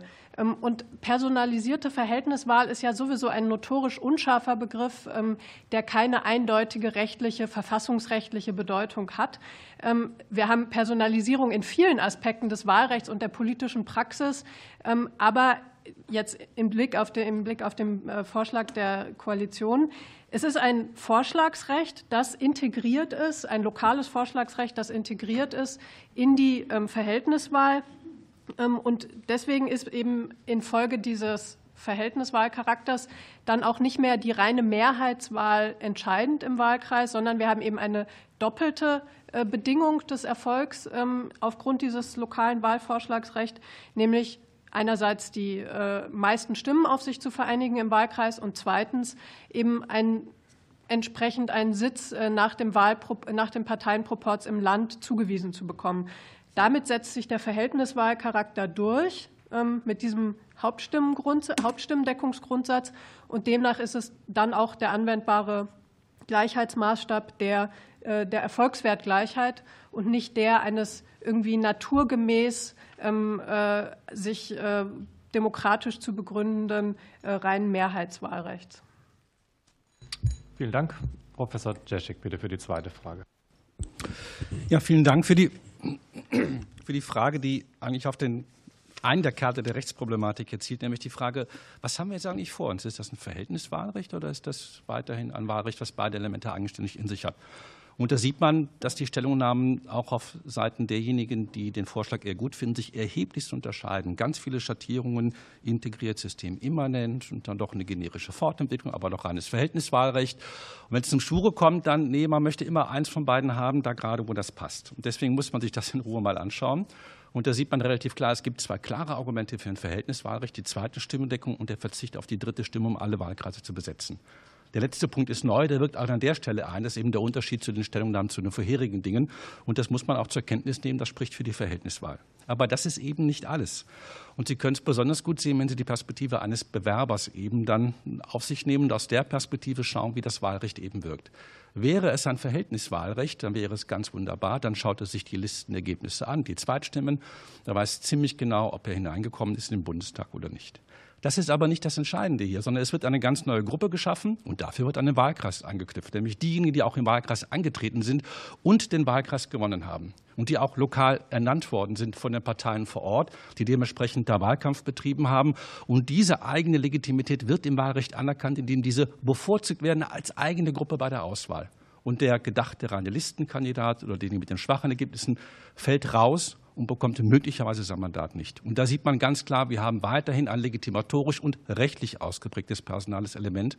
Und dazu muss man sich verhalten. Das kann man sozusagen nicht ja, irgendwie wegdefinieren. Das muss reflektiert werden, auch bei der Prüfung, ob die Gleichheit der Wahl eingehalten ist. Danke. Besten Dank. Dann kommen wir zu Bündnis 90 Die Grünen. Dr. Steffen. Ja, vielen Dank. Ähm, erstmal ganz vielen Dank für die sehr instruktiven Vorträge, die wir hier gehört haben. Ähm, das ist tatsächlich ein guter, eine gute Gelegenheit, hier sehr sorgfältig den Gesetzentwurf zu beleuchten. Es freut mich auch, dass wir es geschafft haben, jetzt so zügig weiterzumachen. Ich weiß, der Innenausschuss hat viel zu tun, viel auf der Liste. Und dass wir jetzt so zügig vorankommen, finde ich ganz hervorragend. Ähm, und das ist natürlich auch wichtig, dass wir hier rechtzeitig vor der nächsten Wahl klarstellen, wie die nächste Wahl stattfinden wird. Und ähm, über diesen zügigen Fortgang freue ich mich außerordentlich. Die Prägnanz hatte für mich so ein bisschen an zwei Stellen ähm, gelitten, weil ich mich gefragt habe, wie das jetzt eigentlich genau ist mit der Beurteilung im Hinblick auf die Frage, ob die Vorschläge, die wir hier als Ampelkoalition vorgelegt haben, jetzt äh, verfassungsgemäß sind oder nicht. Und da gab es ja einige Aussagen dazu. Ähm, einerseits hatte Herr Austermann gesagt, das sei verfassungswidrig, hatte allerdings keine Abstützung in der Rechtsprechung des Bundesverfassungsgerichts dazu ähm, nennen können, sodass das für mich so ein bisschen gedanklich in der Luft hing. Und Frau Schmal hat ja sich sehr ausdrücklich geäußert und hat gesagt, verfassungswidrig seien die Gesetzentwürfe von AfD und Linken, der Entwurf der Koalition, der sei verfassungsrechtlich problematisch. Also hier wird schon eine genaue äh, Differenzierung gemacht, wobei natürlich diese Aussage verfassungsrechtlich problematisch erstmal dann offen lässt, was eigentlich gemeint ist. Deswegen meine Frage an Frau von Achenbach und Herrn Volkmann wie Sie das noch mal beurteilen im Hinblick auf die verfassungsrechtliche Einordnung, gerade dieser Aspekt der Nichtzuteilung einerseits und andererseits die Frage äh, konsequente Durchsetzung des Wählerinnenwillens. Ähm, das ist ja ein wichtiger, wichtiger Grundsatz im Wahlrecht, wie Sie das beurteilen in verfassungsrechtlicher Hinsicht, damit wir insoweit ein bisschen mehr Klarheit bekommen. Vielen Dank. Danke. Damit wieder an Frau von Achenbach, bitte. Ja, das geht auch, wenn der nicht auch Notizen machen will. Ähm, Herr Volkmann, sind Sie startklar?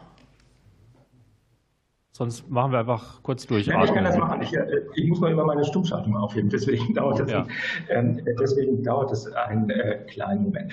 Ähm, also okay. ich sehe diese verfassungsrechtlichen Bedenken letztlich nicht. Ich habe auch äh, in den bisherigen Darlegungen keinen klaren Anknüpfungspunkt äh, gefunden, in dem äh, die konkret liegen sollten. Wenn hier auf die Gleichheit der Wahl als Problem abgestellt äh, wird, dann muss man sagen, wir haben eben dieses Element der Mehrheitswahl in den Wahlkreisen. Das ist ein Element, in dem die äh, Gleichheit der Wahl im Sinne der Erfolgswertgleichheit ohnehin nicht zum Tragen kommt. Die spielt hier letztlich keine Rolle und das ist was, was auch das Bundesverfassungsgericht natürlich als völlig systemkonform äh, letztlich billigt, sondern maßgeblich ist allein die Gleichheit des Zählwerts und die bleibt letztlich erhalten.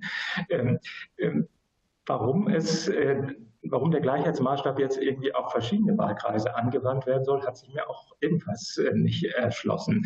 Äh, die Gleichheit des Erfolgswerts wird wahlkreisübergreifend dadurch vermittelt, dass äh, letztlich alle Stimmen in gleicher Weise über das Element der Verhältniswahl sich auf die Besetzung des Bundestages auswirken. Eine übergreifende ähm, Gleichheitsrelation zwischen verschiedenen Wahlkreisen gibt es in diesem System eben von vornherein nicht und hier kann Gleichheit letztlich keine Rolle spielen, zumal eben auch der Anteil der Stimmen mit einem Erfolgswert von Wahlkreis zu Wahlkreis variiert. Das sind in einem Wahlkreis sind es 25, 26 Prozent, die dazu führen, dass ein Wahlkreiskandidat in den Bundestag einzieht. In anderen äh, sind es dann irgendwie über 50 oder auch mal 60. Aber der Anteil ist jeweils erheblich, äh, unterscheidet sich ähm, letztlich äh, erheblich. Ich kann da keinen relevanten Anknüpfungspunkt für eine Verfassungsverletzung entdecken. Und das gilt auch für die anderen jetzt ins Spiel gebrachten Grundsätze Unmittelbarkeit der Wahl. Auch da sehe ich letztlich kein Problem. Man muss äh, sagen, es gibt keinen vom Wahlrecht unabhängigen Anspruch eines Wahlkreisbewerbers in den Bundestag einzuziehen, sondern der Anspruch besteht immer nur nach Maßgabe des jeweiligen Wahlrechts und ist durch das Wahlrecht selbst äh, vermittelt. Und das Wahlrecht kann diese Bedingungen eben auch verändern. Es kann äh, den Einzug in den Bundestag von zusätzlichen Bedingungen abhängig machen. Es kann ihn von veränderten Mehrheitsanspruch bin ich schon fertig? Gut, okay. Dann, äh, ich glaube, der Punkt ist aber, der Punkt war klar. Damit würde ich jetzt gerne an Professorin von Achenbach äh, weitergeben. Dankeschön. Ja, dann übernehme ich hier den Staffelstab. Ähm, ich hatte ja vorhin in der ersten Frage auch schon äh, die Möglichkeit zu erläutern, dass es sich eben um ein Verhältniswahlrecht handelt, das eben auch den äh, Wahlgleichheitsmaßstab determiniert. Ähm, ich halte den Vorschlag der Ampelkoalition für umfänglich verfassungskonform. Also ich sehe keine verfassungsrechtlich durchgreifenden Probleme. Es handelt sich um einen verfassungsgemäßen Vorschlag. Ähm, in der Tat ähm, gibt es keinen irgendwie natürlich naturgemäßen vorrechtlichen Anspruch auf den Gewinn eines Wahlkreismandats, weil man dort die meisten Stimmen auf sich vereinigt, sondern ein Anspruch auf das Wahlkreismandat oder auf das Mandat, das nach einem Wahlvorschlag im Wahlkreis ähm, zugeteilt wird, das ergibt sich nach den gesetzlich bestimmten Bedingungen. Und der Gesetzgeber hat eben jetzt mit diesem Vorschlag vor, ähm, die Bedingungen des Mandatsgewinns zu ändern, zu modifizieren. Und es wäre wirklich ein Missverständnis, das jetzige Wahlrecht irgendwie zum, durch welche Konstruktion auch immer, zum Maßstab ähm, der Verfassungsmäßigkeit dieses Reformvorschlags zu erheben, wie es mehr oder weniger ähm, direkt oder ausgesprochen eigentlich passiert, wenn man eben die reine Mehrheitswahl zum Maßstab des Mandatsgewinns erhebt. Natürlich bedeutet das, dass einzelne Wahlkreise nicht vertreten sind. Aber wir haben eben sowieso keine spezielle Repräsentationslogik in der parlamentarischen Arbeit der Direktwahl, die diese von der Listenwahl strukturell unterscheidet. Ähm, und wir haben eben auch bei verwaisten Wahlkreisen die politische Repräsentanz durch dort ansässige ähm, äh, Listen, erfolgreiche Listenbewerber. Und man muss eben nach wie vor sagen, das Wahlrecht ist auch nach dem jetzigen Reformvorschlag allen Wählern formal gleich eingeräumt, mit gleichem Zählwert, die gleiche Anzahl von Stimmen und mit dem gleichen Erfolgswert, ähm, in dem der Parteienproporz eben streng durchgeführt wird bei der Verteilung der Mandate. Und das ist eben sogar eine Steigerung dann äh, der Bedeutung der wahlkreisnominierten Mandate im Bundestag. Vielen Dank. Herzlichen Dank. Ähm, dann ähm, machen wir weiter digital äh, mit dem Kollegen Kuhle von der FDP.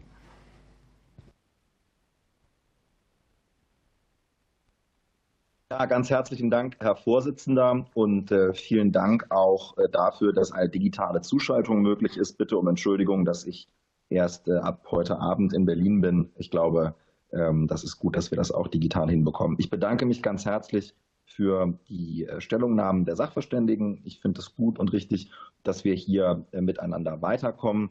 Ich will, bevor ich meine Fragen ähm, formuliere, auch noch ein Wort sagen zu ähm, dem Maßstab der Gleichheit und äh, der Unmittelbarkeit. Bisher war ja die Kritik immer anknüpfend ans Demokratieprinzip.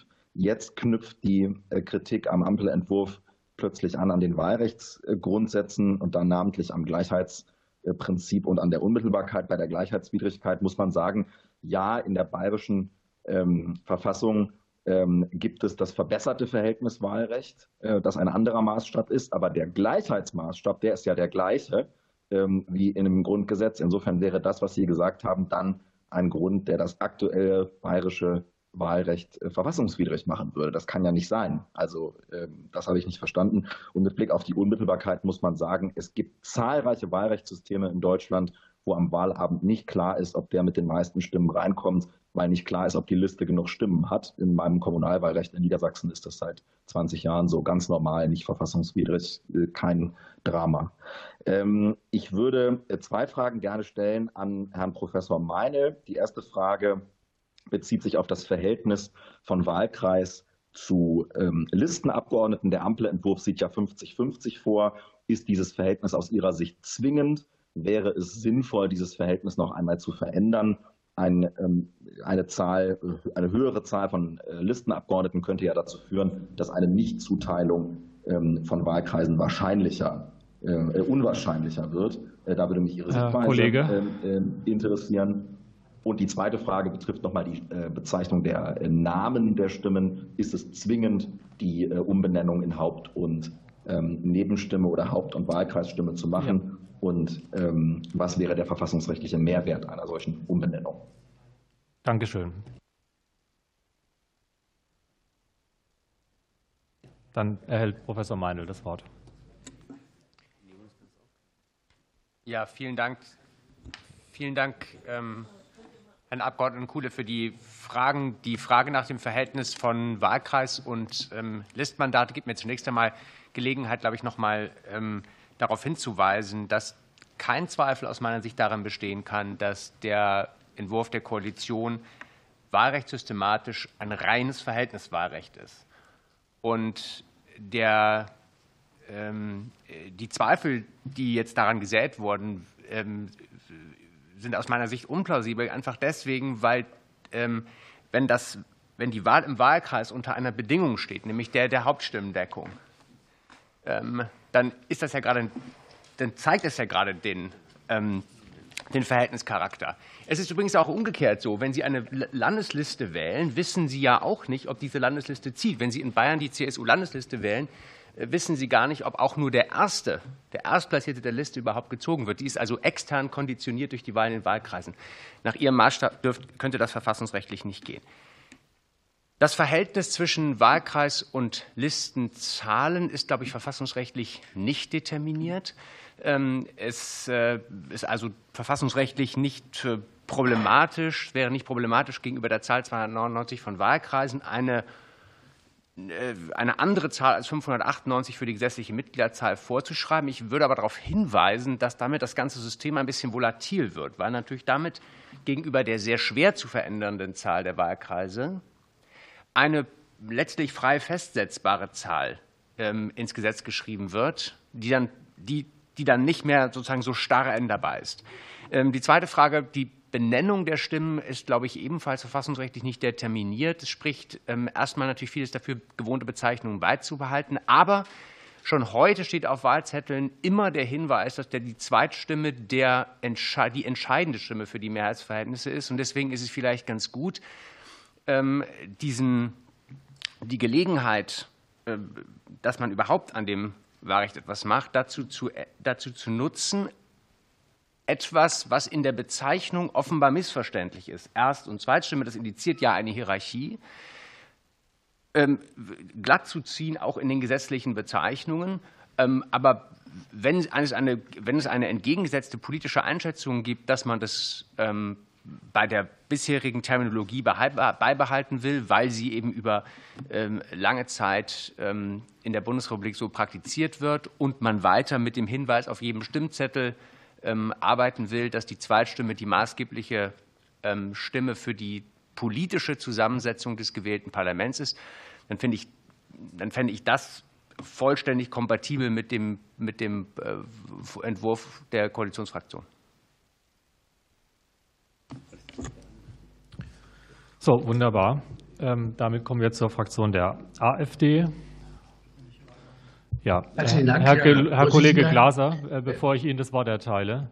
Ähm, so. Ich, ich, halte es für angemessen, wenn Sie Ihren vollen Namen bitte in Ihrem Computer so angeben, dass wir auch wissen, wer Sie sind. Wir sind hier auch nicht mit Ali oder Paul im äh, Raum hier vertreten, sondern mit unseren vollen Namen. Das weiß ich jetzt nicht, worauf das technisch beruht. Ich habe auch selber gar nichts gemacht. Entschuldigung. Äh, das ist halt bei mir der PC, das hat eingestellt. Ich werde mich nicht besser. Also äh, zunächst einmal ähm, bedanke ich mich, dass ich auf diese Weise teilnehmen kann, weil ich auch sonst eine große Kollision habe. Ich knüpfe an Herrn Hartmann an, der vorhin davon sprach, dass äh, ein Gesetzentwurf jetzt da auf dem Tisch läge. Sofern wir, äh, verehrter Herr Hartmann, dieselben Unterlagen haben, liegen natürlich äh, mindestens zwei Gesetzentwürfe zur Entscheidung auf dem Tisch. Und das, äh, sagen wir mal, äh, Skurrile an diesem ganzen Vorgang, den wir heute handeln, ist ja, dass der Gesetzentwurf von uns schon vor zweieinhalb Jahren auf dem Tisch lag mit dem identischen Inhalt, und zwar mit dem identischen Inhalt, der heute der Chorentwurf Inhalt ist. Wir lassen mal Nomenklaturfragen wie äh, Zweitstimme oder Hauptstimme oder Wahlkreisstimme oder Erststimme außen vor. Äh, Frau Schmal, Sie hatten gesagt, angedeutet, äh, irgendwas mit dem Ausländerwahlrecht oder was bei uns da enthalten ist, verfassungswidrig sei, habe ich nicht verstanden. Wir haben nichts zum Ausländerwahlrecht, wir unterscheiden uns null an dieser Frage. Ich wüsste also auch nicht äh, von dem, von dem Regierungsentwurf, ich wüsste aber auch nicht, wo eine Verfassungswidrigkeit sein soll. Unbeschadet dessen ähm, freut uns natürlich diese dann doch breite Akzeptanz der Lösung, die vor zweieinhalb Jahren mit Eifer, mit Fleiß und mit viel Polemik abgelehnt worden ist, jetzt Auferstehung erlebt. Und genau so, wir hatten bis vor ein paar Tagen noch ein Distinguierungsmerkmal der Gestalt, ähm, dass äh, diese Wahlkreisvakanz äh, ja von der COA anders gesehen worden ist. Auch in der Kommission wurde angedeutet, Ersatz- und Ergänzungsstimmung zu, bedringen, zu, zu bringen. Diese Lösung ist entfallen. Insofern ist die Identität fast total. Es fehlt ein Punkt und da möchte ich die Frage an Sie, Frau Schmal, richten und auch an Herrn Czeschik, das Thema offene Listenwahl. Könnte man nicht sowohl was das Thema Frauen angeht, wie was das Thema direkt Stärkung direkter Elemente angeht, durch das Thema offene Listenwahl. Wir haben das ausgeführt. Wir haben eine Zweitstimme als Dreifachstimme ausgewiesen und damit dem Wähler den Direktzugriff auf die Listenreihenfolge geben. Wäre das nicht eine große Fortentwicklung im Mehr? Danke. Danke, Herr Glaser. Danke sehr. So, ähm, Frau Schmal, sind Sie schon startklar? Ja, ich kann gerne kurz was Wunderbar. sagen. Professorin Schmal, bitte. Ja. Ja, zunächst einmal möchte ich ganz klarstellen, also ich habe mich ähm, in Bezug, äh, in Bezug auf das Ausländerwahlrecht äh, bezogen auf äh, den Vorschlag von Seiten der Partei Die Linke und meinte nicht äh, insoweit den Vorschlag der AfD, der sich dazu gar nicht äußert. Das erstmal zur Klarstellung. Ähm, in Bezug auf die offene Listenwahl. Natürlich wäre das eine Möglichkeit, um den Paritätsvorstellungen, die ähm, von den diversen äh, Verfassungsgerichten als äh, verfassungswidrig die bisherigen Entwürfe verworfen worden sind, entgegenzukommen, indem man natürlich insoweit durch Kumulieren möglicherweise Frauen, die an hinteren Listenplätzen stünden, weiter nach vorne bringen könnte.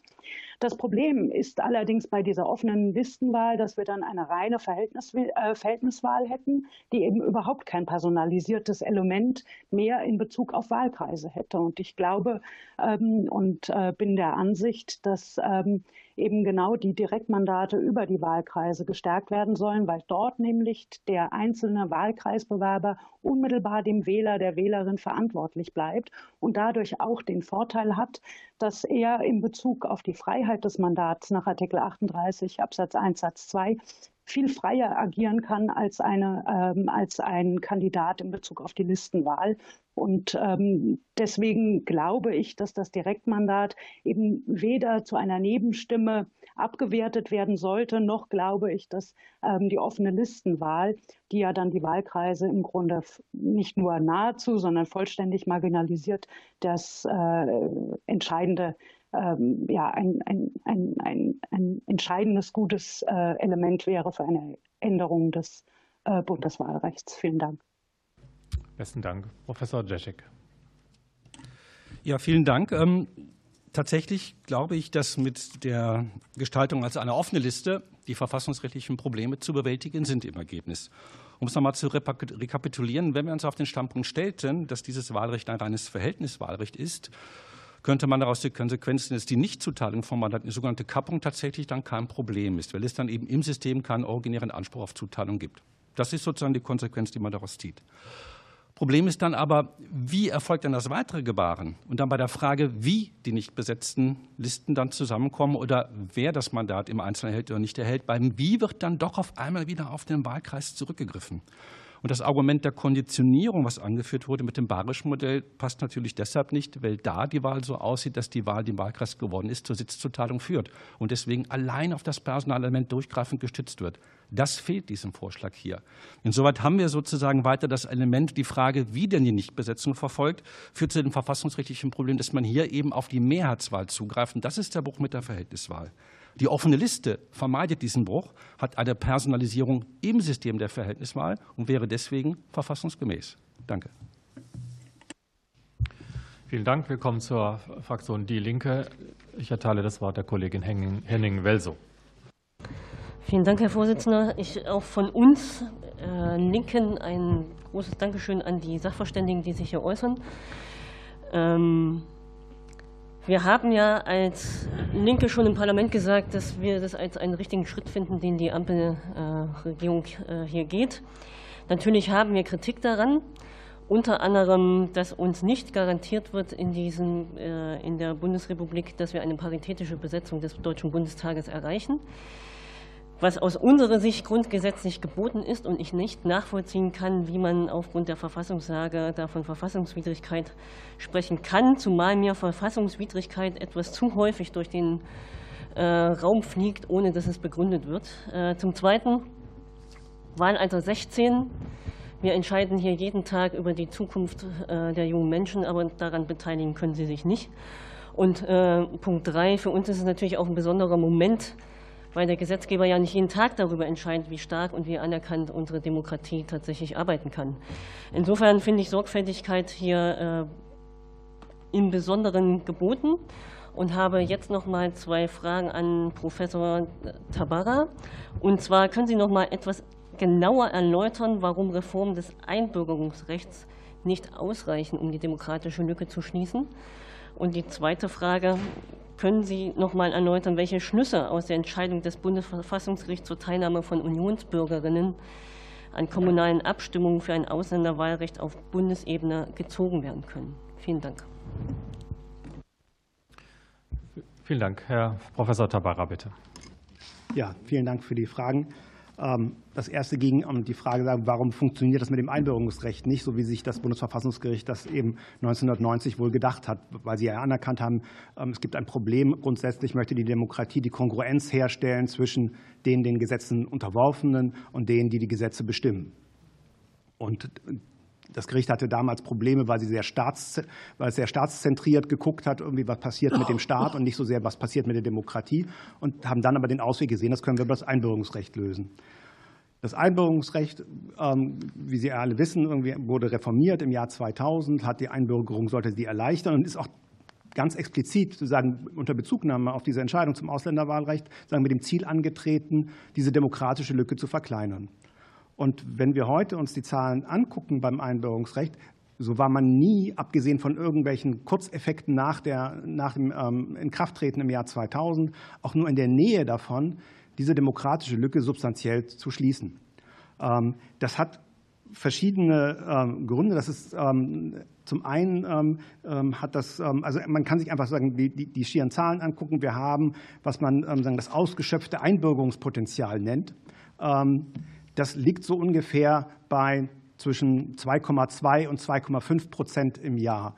Ähm, wenn Sie da versuchen wollten, ähm, substanziell die, ähm, um eine Hälfte zu reduzieren, diejenigen, die nicht wählen können, dann müssten Sie einmal die Grenzen komplett dicht machen und wären sozusagen in zehn Jahren noch nicht mal um ein Viertel runtergegangen. Ja, also daran können Sie schon sehen, das funktioniert nicht. Und es ist jetzt, wo zum Beispiel bei den Syrerinnen und Syrern ein erhöhtes ähm, Bedarf an Einbürgerung besteht, also sie stellen mehr Anträge, ähm, dass die Einbürgerungsbehörden schon jetzt damit vollkommen überfordert sind. Das ist eben ein Verfahren, da geht es ähm, individuelle Antragsprüfung und da, sagen, da ist eine große Steigerung an Zahlen gar nicht möglich zu, den, ähm, zu der Entscheidung ähm, bei den Unionsbürgerinnen. Das kann man übrigens auch in anderen Staaten sehen. Das schafft eigentlich fast kein Staat, das über die Einbürgerung zu lösen.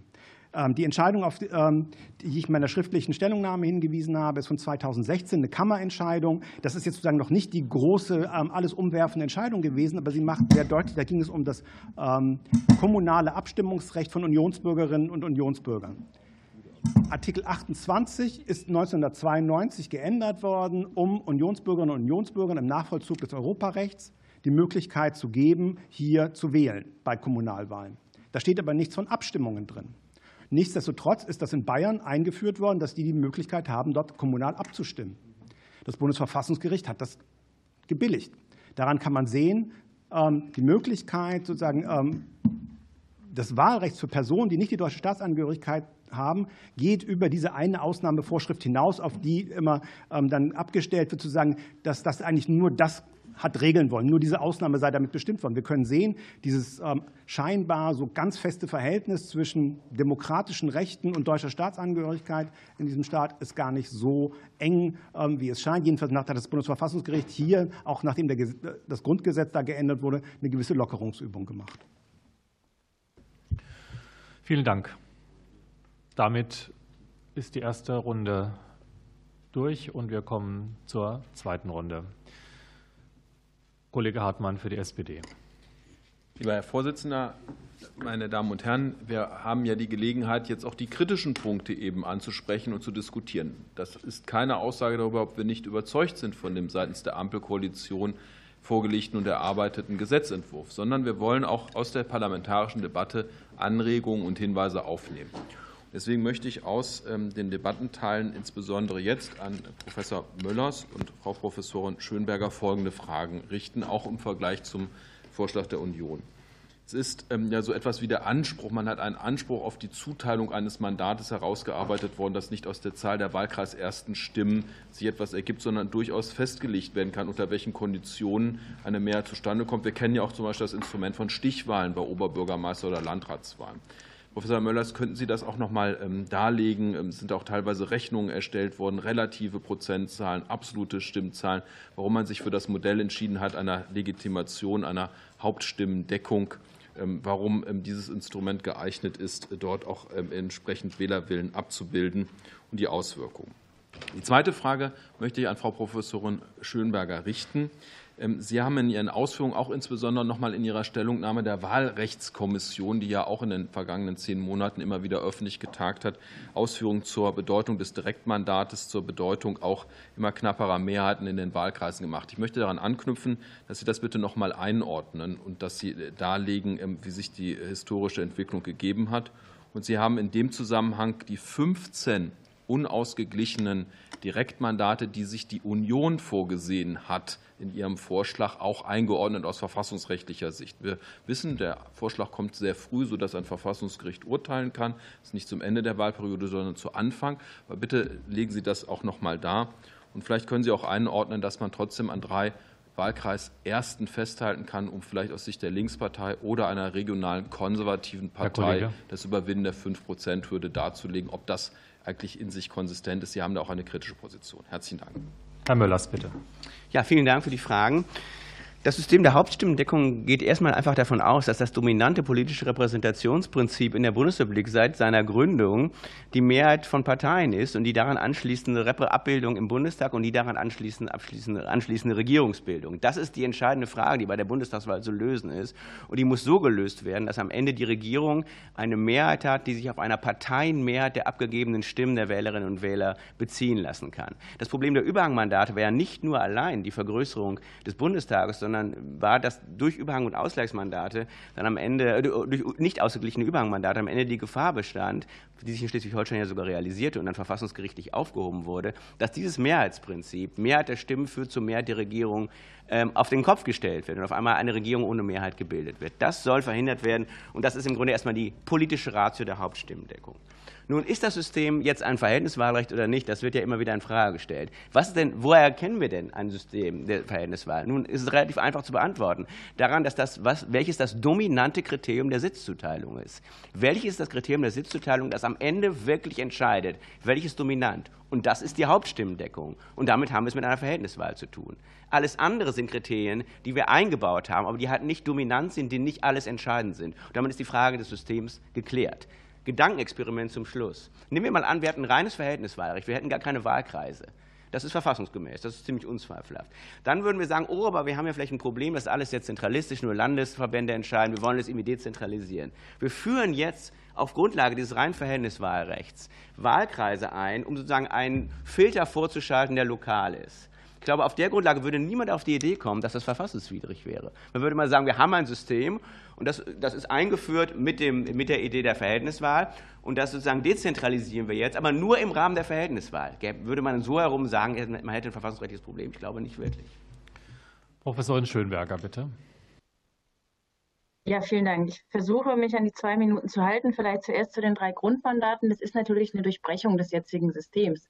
Wenn man sagt, ähm, im Grunde habe ich ein Verhältniswahlsystem, äh, bei der ich nicht mehr nach einer äh, Mehrheitswahl entscheide. Dann durchbricht das die Regel, wenn ich über die 5-Prozent-Hürde auch mit drei relativ gewonnenen Direktmandaten äh, kommen kann. Allerdings ähm, war das auch vorher eigentlich schon eine rechtfertigungsbedürftige Durchbrechung des Systems. Das Bundesverfassungsgericht hat das für verfassungskonform gehalten, um die besondere regionale Verankerung äh, von Parteien zu unterstützen.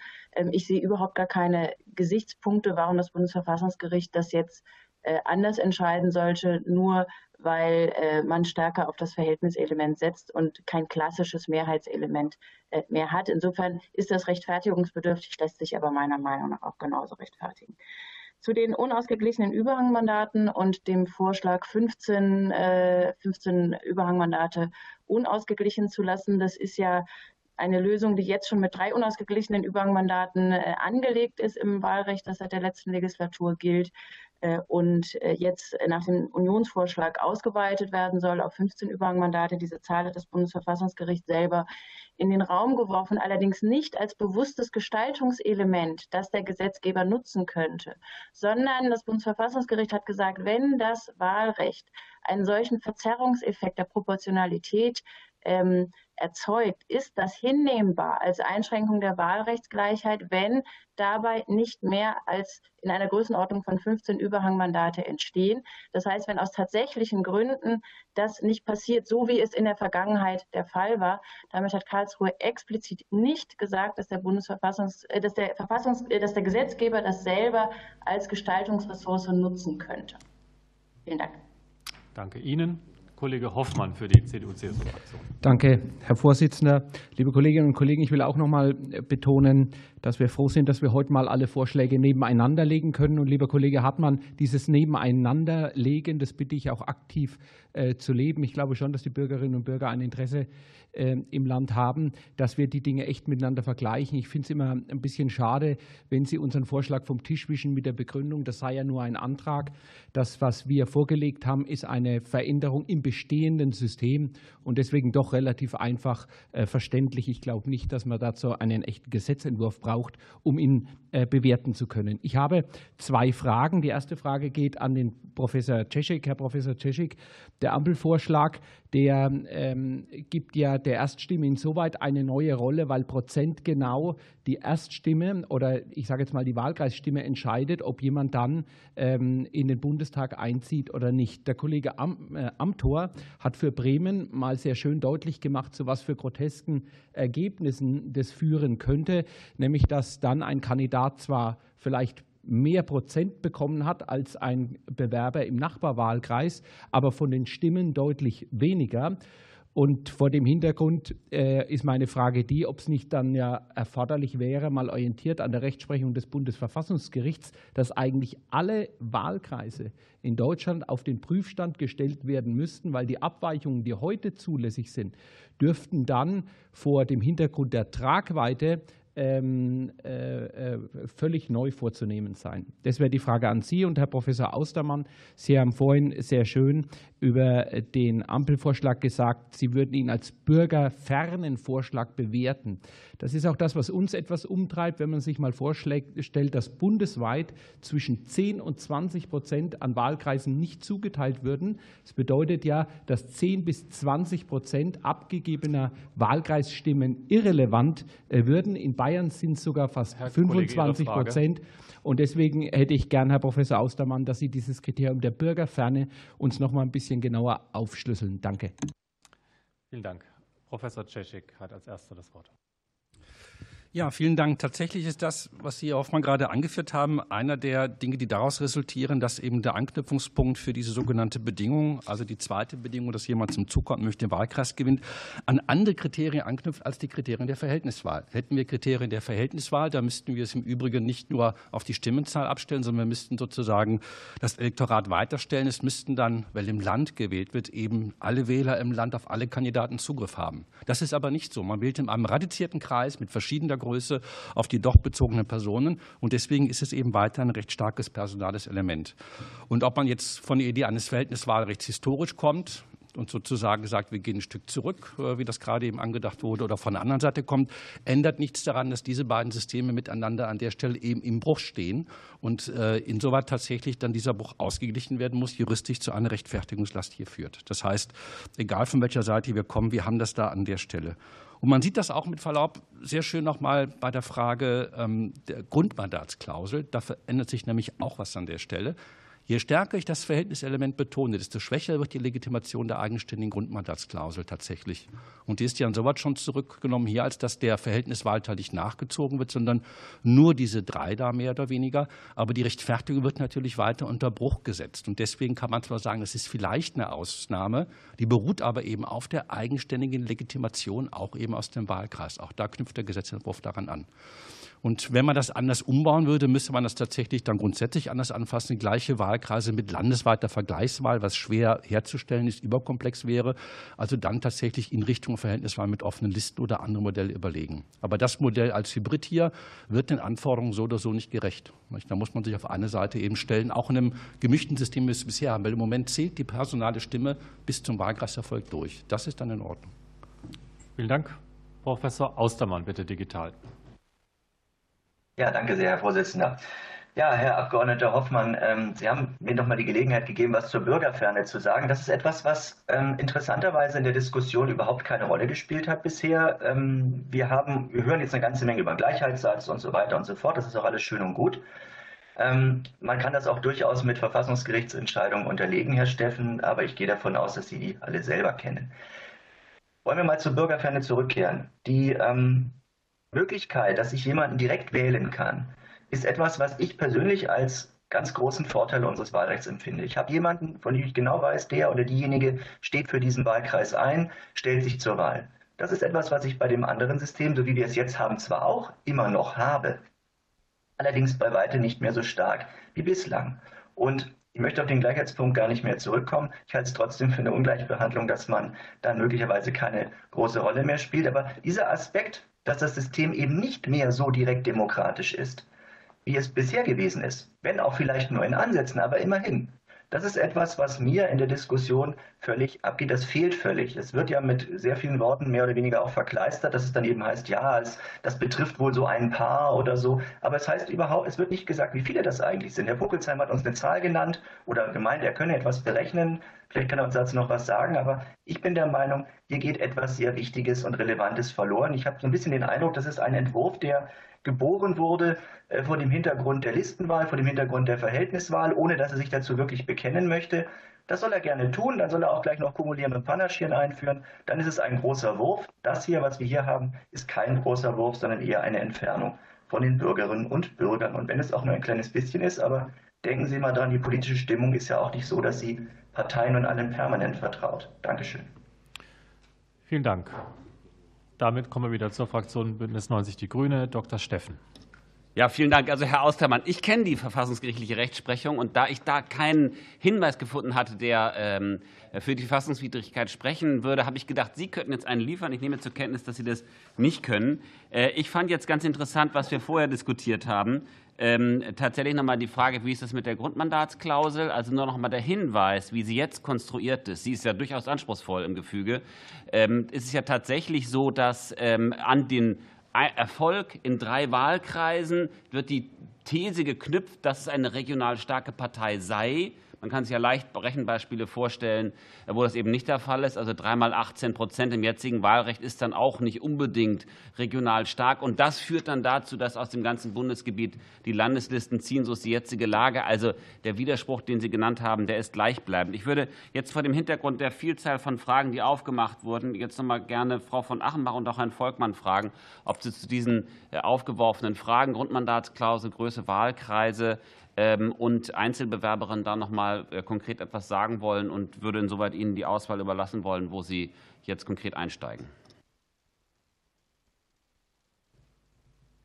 Frau von Achenbach. Ja, vielen Dank. Ich glaube, da bestehen äh, durchaus ein paar Missverständnisse über die Funktionsweise sowohl der Grundmandatsklausel wie auch ähm, des Verfahrens der Hauptstimmendeckung. Zunächst zu dieser relativ einfachen Frage des äh, Verfahrens der Hauptstimmendeckung. Da werden ja die Leute gelistet, nach fallendem Stimmenanteil, und ich betone Stimmenanteil eben nicht nach absoluten Zahlen, nach den absoluten Zahlen, die sie im Wahlkreis errungen haben. Und das ist allein schon deswegen nicht, ähm, wäre nicht fair, weil die Wahlkreise eben unterschiedlich groß sein können. Artikel 3, äh, Paragraph 3 Absatz 1 Nummer 3, äh, Abweichung von bis zu 25 Prozent. Danach verbietet es sich natürlich, äh, die Wahlkreisersten nach ihren absoluten Stimmen zu listen, sondern sie sind nach ihren Stimmenanteilen zu listen, weil das allein die Vergleichbarkeit über verschieden große Wahlkreise herstellt. Also es wäre ein Missverständnis über absolute Stimmen zu zählen. Das ist einfach nicht Teil des Regelungskonzepts äh, an dieser Stelle. Deswegen geht die Diskussion an dieser Stelle fehl. Die Grundmandatsklausel ist natürlich ein bisschen komplexer geworden jetzt, weil sie hat Anteil an dem Prinzip der Hauptstimmendeckung. Ähm, sie funktioniert also tatsächlich so, dass diese drei, drei Grundmandate noch nicht automatisch die Vergabe dieser Mandate bedeuten, sondern es ist erstmal die Frage, ob drei Kandidaten Wahlkreis Erste werden. Ähm, und daran sieht man auch schon, dass es sich eben um eine Regelung mit Scharnierfunktion im Wahlrecht handelt, die weder eindeutig dem, der reinen Mehrheitswahl zuzurechnen ist, noch irgendwie der Verhältniswahl. Sie hat eben eine Scharnierfunktion und vermittelt zwischen der Wahl im Wahlkreis und äh, der Verhältniswahl, weil sie eben gerade zur, äh, zur Teilnahme an der Verteilung in der Verhältniswahl führt. Ähm, und es gibt zwei Gründe dafür. Eben einmal die regionale Clusterung, Clusterung, die das rechtfertigt. Und zweitens müssen wir auch sagen, das ist jetzt einfach ein Gebot der Fairness, diese Klausel nicht zu ändern, um damit gezielt eine Partei rauszukicken. Der Vorschlag, das auf fünf Mandate anzuholen, äh, anzuheben, ist einfach schlicht ähm, bevorteilt gegenüber einer Partei und gegenüber einer anderen ein ganz eindeutiger Move, sie rauszukicken aus dem Spiel. Und das ist nicht, ähm, entspricht nicht dem Gebot der Fairheit. Vielen Fairness. Dank. Professor ähm, Volkmann, äh, digital bitte. Okay. Äh, ja, hinsichtlich der Grundmandatsklausel kann ich mich da Frau von Achenbach äh, auch anschließen. Grundmandatsklausel hat ein gewisses Problem, man kann das rechtfertigen, aber dass man die jetzt auch von drei auf fünf erhöht, ist eigentlich ein klarer Verstoß äh, gegen dieses Gebot der politischen Fairness, das Frau von Achenbach angestoßen, äh, angesprochen hat. Wenn man eine, Wahlkreis, äh, eine Wahlreform verabschiedet, wie die jetzige, das vielleicht eben auch noch mit einer einfachen Mehrheit, dann muss man das wettbewerbsneutral machen. Dann muss man die Wettbewerbsverhältnisse, so wie sie sich gegenwärtig darstellen, ähm, respektieren und man muss versuchen, diese Wettbewerbsverhältnisse dann äh, letztlich auch beizuhalten und nicht grundlegend neu zu ordnen. Äh, zu den äh, Wahlkreisbewerbern, vielleicht auch eben diesem Vorwurf der Bürgerfairness auch das muss man irgendwie ein Stück relativieren. Also verfassungsrechtlich sind die Abgeordneten erstmal Vertreter des ganzen Volkes. Das heißt, sie sind auch nicht dazu da, irgendwie möglichst viele Mittel in den eigenen Wahlkreis äh, zu äh, scheffeln, um die eigene Wiederwahl zu organisieren, sondern sie sollen eben auch von den Interessen ihres Wahlkreises im Bundestag ähm, abstrahieren. Und insofern kommt es auch nicht vielleicht darauf an, dass tatsächlich dann jeder Wahlkreis auch äh, tatsächlich vertreten ist und vielleicht auch mal eine kleine Zahl unterbesetzt sein kann. Auch da, wenn Sie entsprechende Umfragen machen und die Leute fragen, wer überhaupt in ihren Wahlkreisen kandidiert. Da sagen Ihnen 40 bis 50 Prozent, das wissen Sie gar nicht. Also wenn die einen einzigen benennen können, dann ist das schon viel. Also auch da muss man sehen, die Verbindung ist da. Es macht auch Sinn, sie aufrechtzuerhalten, aber man darf sie letztlich auch nicht äh, überschätzen.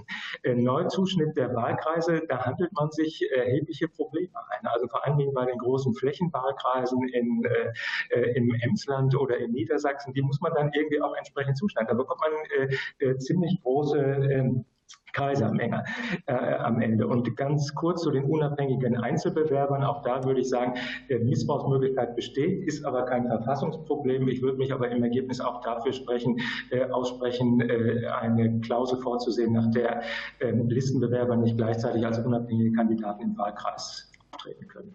Dankeschön. Jetzt schaue ich zur FDP. Ich gehe davon aus, dass wieder Kollege Kuhle digital zugeschaltet. Ja, ganz herzlichen Dank, ähm, Herr Vorsitzender. Kurz zwei Anmerkungen ähm, vorab. Äh, lieber Herr Jeschik, ich wollte nur noch einmal sagen, es ist in Bayern im Landtagswahlrecht nicht so, dass der mit den meisten Erststimmen direkt reinkommt, sondern es muss eine zweite Bedingung erfüllt sein. Und das ist das ähm, Einhalten der 5-Prozent-Hürde durch die jeweilige Partei. Wer die meisten Stimmen hat, aber die Partei hat nicht 5 Prozent, der kommt nicht rein. Und das ist eben in Bayern kein Gleichheitsverstoß, sondern einfach geltendes Wahlrecht. Ähm, und lieber Herr Austermann, ich wollte nur kurz entgegnen, dass natürlich völlig klar ist, dass man die Zahl der Wahlkreise ohne Vertreter nicht sagen kann, weil das ja gerade vom Wahlergebnis abhängt, das bei einer Wahl zur anderen unterschiedlich ist. Ähm, in NRW beispielsweise hat es ja gar kein Überhangmandat gegeben, da würde sich nichts ändern.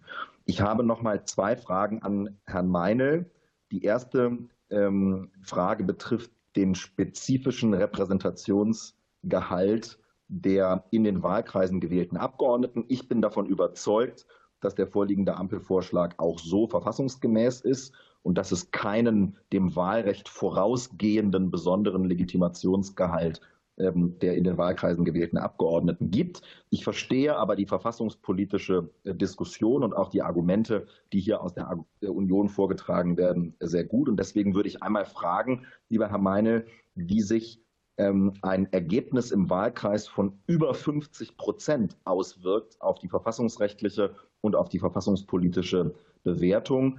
Denn äh, jemand, der weniger als 50 Prozent im Wahlkreis hat, der ist ja jedenfalls von einer Mehrheit der Bürgerinnen und Bürger nicht gewählt. Jemand, der mehr als 50 Prozent hat, der hat zumindest ähm, mehr als äh, hat sozusagen mehr Stimmen, als er Nein-Stimmen hat.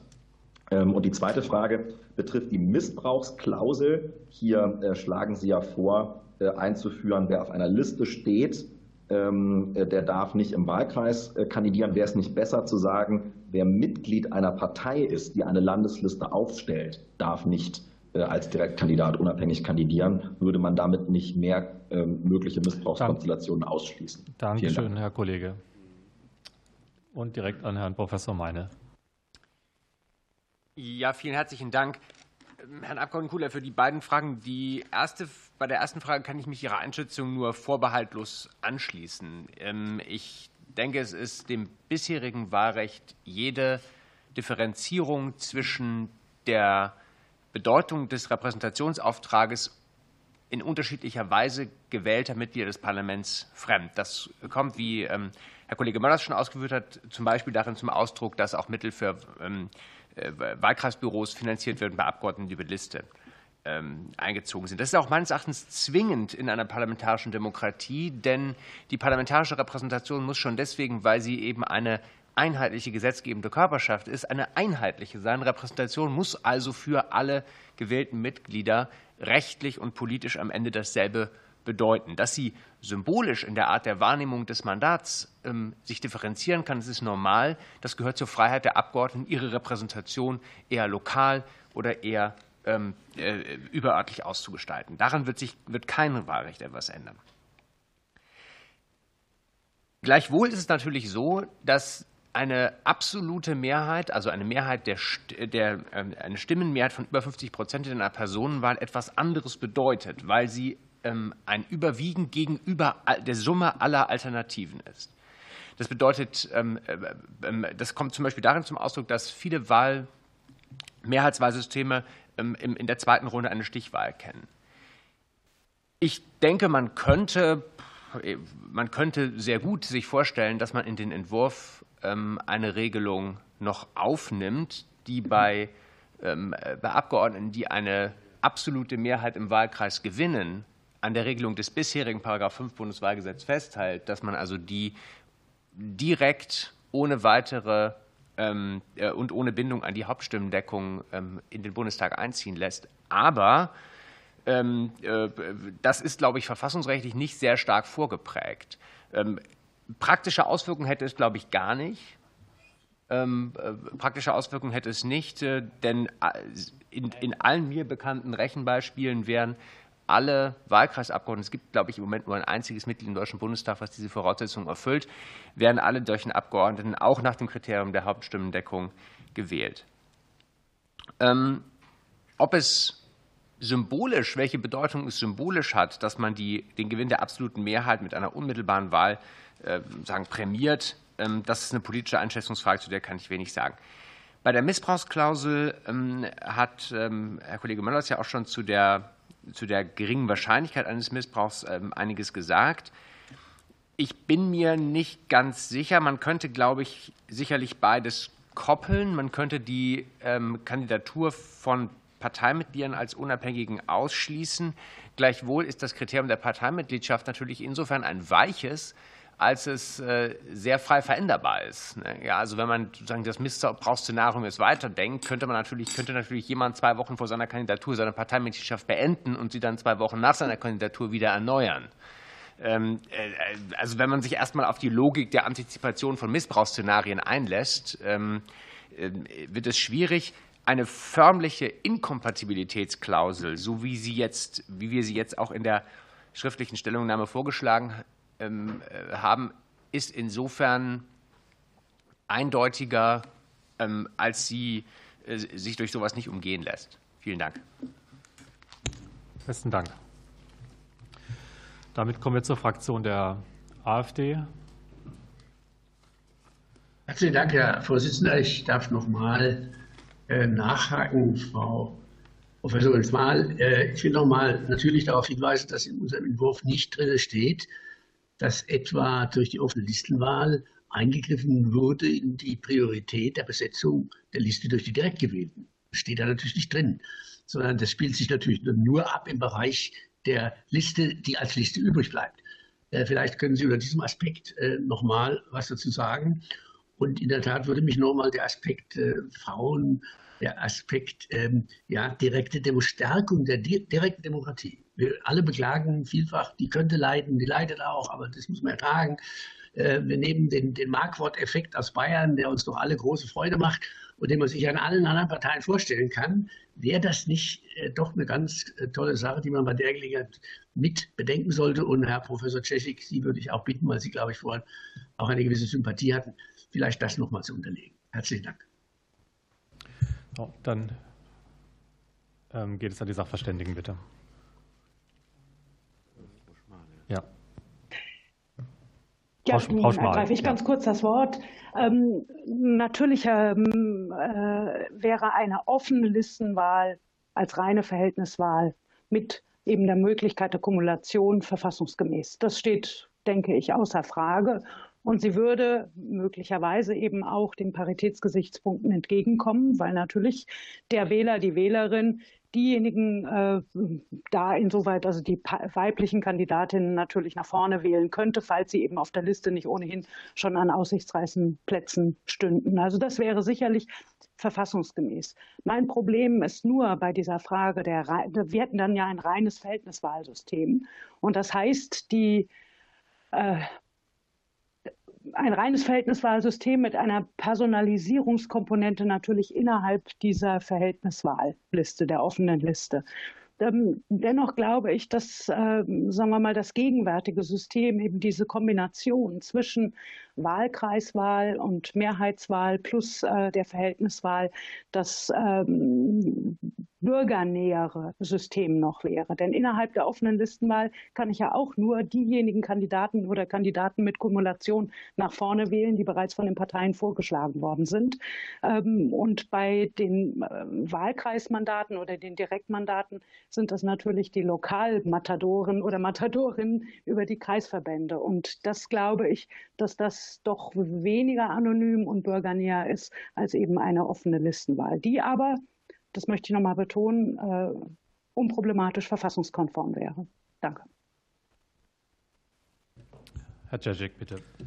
Ja, vieles von dem, was ich thematisieren wollte, hat Frau Schmal gerade schon angesprochen. Deswegen gehe ich so ein bisschen ein wenig an den Rand. Zum einen wurde angesprochen, adressiert er mich die Frage, wie sieht es mit direktdemokratischen Elementen im Übrigen aus? Die setzten dann natürlich nach der Konstitution des Grundgesetzes eine Verfassungsänderung voraus, wenn man über die bisherigen Dinge hinausgehen will. Offen gesagt, früher war ich da skeptisch. Ich habe dann längere Zeit in, in Bayern gelebt und meine Skepsis gegenüber direkter Demokratie hat da abgenommen, meine Sympathie zugenommen. Das ist eine Frage der Handhabung und Einpassung, ist aber ein sehr weites rechtspolitisches Feld. Wenn man die Mehrheit hat für die Verfassungsänderung, ist da rechtsdogmatisch sehr viel eben möglich dann. Also ich glaube, das ist dann weniger das Problem. Bei Regionalisierung oder direktdemokratischen Elementen sind dann auch oder Bayern zwei andere Dinge mit angesprochen. Das eine, was Herr Kuhle angeführt hat, jetzt zum zweiten Mal, ja, in, in Bayern, da ging es ja früher. Ja, da ging es, weil die Landesverfassung eine andere war. Die haben den Grundsatz der Verhältniswahlrecht eben reingeschrieben, anders als das Grundgesetz. Und dementsprechend kann man alles, was Verhältniswahlrecht ist, abbilden. Und äh, dann hat man keine Probleme. Zweitens haben die die Öffnung des verbesserten Verhältniswahlrechts. Bayerisches Verfassungsgerichtshof in der Entscheidung vom Herbst 54. Ja, damit hat der Gesetzgeber einen weiten Spielraum, kann Verschiedenes machen. Da passt eben sehr viel rein, auch das jetzige Modell, keine Frage. Aber es ist nicht das Grundgesetz. Und direkte Demokratie, akkonte regionale Repräsentanz. Herr Steffen, Sie haben es gesagt, ja, die drei Wahlkreise, die gewonnen werden, möglicherweise von der Partei, die die fünf Prozent nicht schafft, die geben die regionale Bedeutung wieder. Da ändert sich nichts dran. Vollkommen d'accord. Das Problem ist, wie das Wahlrecht darauf reagiert.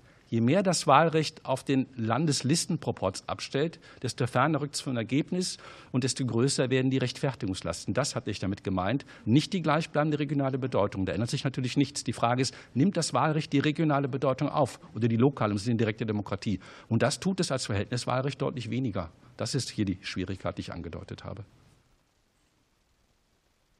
Ja, vielen Dank. Äh, Herr Kollege Glaser, abschließend noch mal der Hinweis, dass Sie weiterhin als Ali zugeschaltet sind. Ich glaube, Sie würden sich selbst beschweren, wenn man Ihnen hier im Wahl, hier im, im Sitzungsraum ein, ein Schild hinstellen würde, wo Ali draufsteht, sondern da würde selbstverständlich Abgeordneter Glaser oder Glaser, MDB draufstehen. Also bitte sorgen Sie dafür, dass Sie nächstes Mal hier eine ordentliche Bezeichnung Ihres Namens haben. Wir kommen zur Fraktion Die Linke. Das ist die Kollegin Bünger. Ja, vielen Dank. Ähm, ich finde es ja interessant, dass die CDU hier ähm, rechnet mit einzelnen Stimmen, äh, in, als sie über Bremen gesprochen haben ähm, und welche Relevanz. Und da, da schätzen sie jede Stimme und es wird über Bürgerferne und Bürgernähe gesprochen. Aber wir verkennen doch, dass sehr, sehr viele Stimmen eben nicht gezählt werden. Also Menschen äh, gerne ihre Stimme abgeben möchten, aber ähm, es eben nicht können. Deshalb sagen wir ja auch als Linksfraktion, ähm, dass Menschen, die einen äh, rechtmäßigen Aufenthalt haben über fünf Jahre, dass sie eben auch die Möglichkeit haben sollen, ähm, äh, das Wahlrecht äh, zu nutzen. Und ähm, ich denke auch, und das ist ja auch eigentlich das, was die Fortschrittskoalition mitgegeben hat, dass, dass wir ein modernes Einwanderungsland sind. Und deshalb meine zwei Fragen an Herrn Professor Tabara. Diese, dieser Wandel in der Gesellschaft, inwieweit wirkt sich das auf die Zulässigkeit, die verfassungsrechtliche Zulässigkeit eines Ausländerwahlrechts aus? Und ja, angesichts des Wandels, den wir jetzt auch seit 30 Jahren erleben, ähm, in unserer Gesellschaft äh, haben Sie auch andere Beispiele in der Rechtsprechung des Bundesverfassungsgerichtes, bei denen eine an sich etablierte Verfassungsregelung ohne Grundgesetzänderung verändert würde? Das würde mich interessieren, ähm, dass Sie da ähm, einen Blick in reinwerfen. Vielen Dank. Besten Dank. Damit Herr äh, Professor Tabarra. Ja, vielen Dank. Ich ähm, komme da gerne darauf zurück. Ich hatte ja in ähm, meinem Eingangsstatement schon kurz gesagt, es gibt ähm, Beispiele, wo aufgrund von ähm, Gesellschaftswandel wir zu einem Verfassungswandel gekommen sind. Und das ist etwas, ähm, was neben Verfassungsänderungen steht, also expliziten Änderungen des Textes. Und eigentlich müsste ich jetzt das Wort an Uwe Volkmann hier nochmal weitergeben. Der hat vor ein paar Jahren einen ganz klugen Aufsatz dazu geschrieben und gesagt, dass das eigentlich gleichrangig nebeneinander steht. Das eine ist nicht ein schlechter als das andere. Insofern erstmal sagen, grundsätzlich, das ist etwas, sagen, was ist etabliert, ähm, dass sich darüber etwas ändern kann. Und nochmal vielleicht zu den Beispielen, um das ein bisschen plastischer und plausibler zu machen. Ähm, das deutlichste Beispiel, das wir ähm, sagen, dazu aufrufen können, ist die Ehe für alle. Ein langer Kampf, ein langer gesellschaftlicher Kampf um Anerkennung, der irgendwann über verschiedene Schritte und eben auch Hürden, die verfassungsrechtlich eigentlich aufgestellt zu sein schienen, ähm, nämlich mit einem Ehebegriff, der die Vereinigung von Mann und Frau, ähm, und zwar auf Dauer eigentlich ähm, vorausgesetzt hat, über die Rechtsprechung dann auch da in Schritten zur Verpartnerung oder zur, Lebenspartnerschaft eben sich da entwickelt hat, dass die Ehe sagen eben nicht mehr exklusiv für Männer und Frauen ist, sondern etwas ist, sagen, was anerkannt ist, das ist und auch in der Verfassungsrechtswissenschaft mittlerweile ähm, doch weitgehend anerkannt ist, sozusagen, ähm, dass auch Menschen gleichen Geschlechts sozusagen eine Ehe führen können und dass das ähm, sagen, eigentlich der Ausgangspunkt der Überlegung da ein ähnlicher wie beim Ausländerwahlrecht ist. Es geht um gleichberechtigte Teilhabe, es geht um, um Rechtsgleichheit. Ähm, und das ist was ganz Typisches wiederum für die Demokratie. Ähm, das, ähm, das ist eigentlich auch immer da eine Geschichte der Ausweitung von Rechten und von der Erweiterung von Teilhaberechten. Und insofern glaube ich, dass das erstmal sehr stark dafür spricht, dass man das nicht, weil es mal 1990 in einer bestimmten historischen Konstellation so entschieden wurde, dann auf ewig auch so, so festgeschrieben bleiben muss. Ganz im Gegenteil, wenn man sich die Situation 1990 und heute anguckt, ähm, besteht da in Bezug ähm, auf Migration ein, ein riesiger Unterschied. 1990 war, man muss sich das nochmal in Erinnerung rufen, ähm, war die Zeit sozusagen, sagen, immer noch im Gastarbeiterdenken stark vorhanden. Wir hatten 1984 noch ein Rückkehrförderungsgesetz, was eigentlich davon ausging, diese, diese, diese, wenn man es äh, neutral formuliert, ähm, die Vorstellung davon, dass Migration ein temporäres Ereignis ähm, für dieses Land wäre, dass man das sozusagen irgendwann auch wieder beendet und die Vorstellung dann natürlich auch ähm, gewinnt das auch etwas mehr an Plausibilität, wenn ich davon ausgehe, dass das eigentlich kein dynamischer Prozess ist, ähm, dass ich das über so einen individuellen, sehr schwergängigen Einbürgerungsprozess einigermaßen wieder lösen kann, ist, hat eine gewisse Plausibilität. Heutzutage sagen, ähm, sagen, wenn Sie die Gesetzgebung zum Beispiel in den Ländern angucken zu Integrations- und Partizipationsgesetzen, da steht drin im öffentlichen Leben gleichberechtigte Teilhabe, und zwar unabhängig vom ähm, Rechtsstatus oder von, von, von der Staatsangehörigkeit. Also da, ist, da sieht man das ganz viel in Bewegung, da geht das schon sehr viel weiter. Ähm, und dann eben natürlich auch das von, von mir erwähnte, die Änderung in, in Artikel 28 Grundgesetz, die aus meiner Sicht, eben darüber kann man streiten, aber aus meiner Sicht, das teilen auch viele andere, andere ähm, sich eben nicht nur auf Unionsbürgerinnen und Unionsbürger bezieht, diese Ausnahme, sondern einfach zeigt, dass ein Teil der Argumentationslogik, die das ähm, Verfassungsgericht damals gemacht hat, das ist vielleicht auch nicht verwunderlich, 1990 sich ein bisschen mehr für das Staatsvolk, das sich gerade ähm, am Bilden war, eigentlich interessiert hat, als vielleicht für die Migrationsthematik. Aber ich glaube, da sind wir sowohl gesellschaftlich, aber halt auch verfassungsrechtlich heutzutage ganz ein großes Stückchen weitergekommen. Vielen Dank. Professor Tabarra. Damit sind wir am Ende der zweiten Runde und auch am Ende unserer Anhörung heute angelangt. Ich danke Ihnen allen äh, für die Konzentration, die Teilnahme, ähm, auch also insbesondere den Sachverständigen, ähm, auch Frau Gutjahr, die ich nicht begrüßt habe, aber dafür jetzt verabschiede und weiter, weiteren schönen Tag wünsche. Ähm, für diejenigen, die uns zuschauen oder sich das im Nachhinein noch anschauen, die, der Gesetzentwurf und die Anträge gehen nun in die parlamentarischen Beratungen. Es sind ja auch konkrete Hinweise noch mal erfolgt, zu denen sich die Parlamentarierinnen und Parlamentarier jetzt verhalten werden. Und anschließend wird es eine zweite und dritte Lesung im Plenum des Deutschen Bundestages geben, die auch öffentlich dann wieder nachverfolgt werden kann. Ähm, noch besteht auch die Möglichkeit, zu einem Konsens zu kommen, auch wenn diese Anhörung sicherlich auch deutlich gemacht hat, dass es äh, ein sehr weiter Weg ist zwischen den unterschiedlichen Vorstellungen. Äh, und äh, dann bleibt doch das, was auch von einigen hier vorgetragen wurde, dass es gut ist, wenn sich dieser Deutsche Bundestag auch fähig zeigt, in dieser Wahlperiode, anders in der letzten, zu einer Lösung zu kommen, die ein weiteres Anwachsen des Parlaments verhindert. Das sind die Aufgaben, die jetzt vor uns liegen. Ich wünsche Ihnen eine erfolgreiche Woche. Vielen Dank.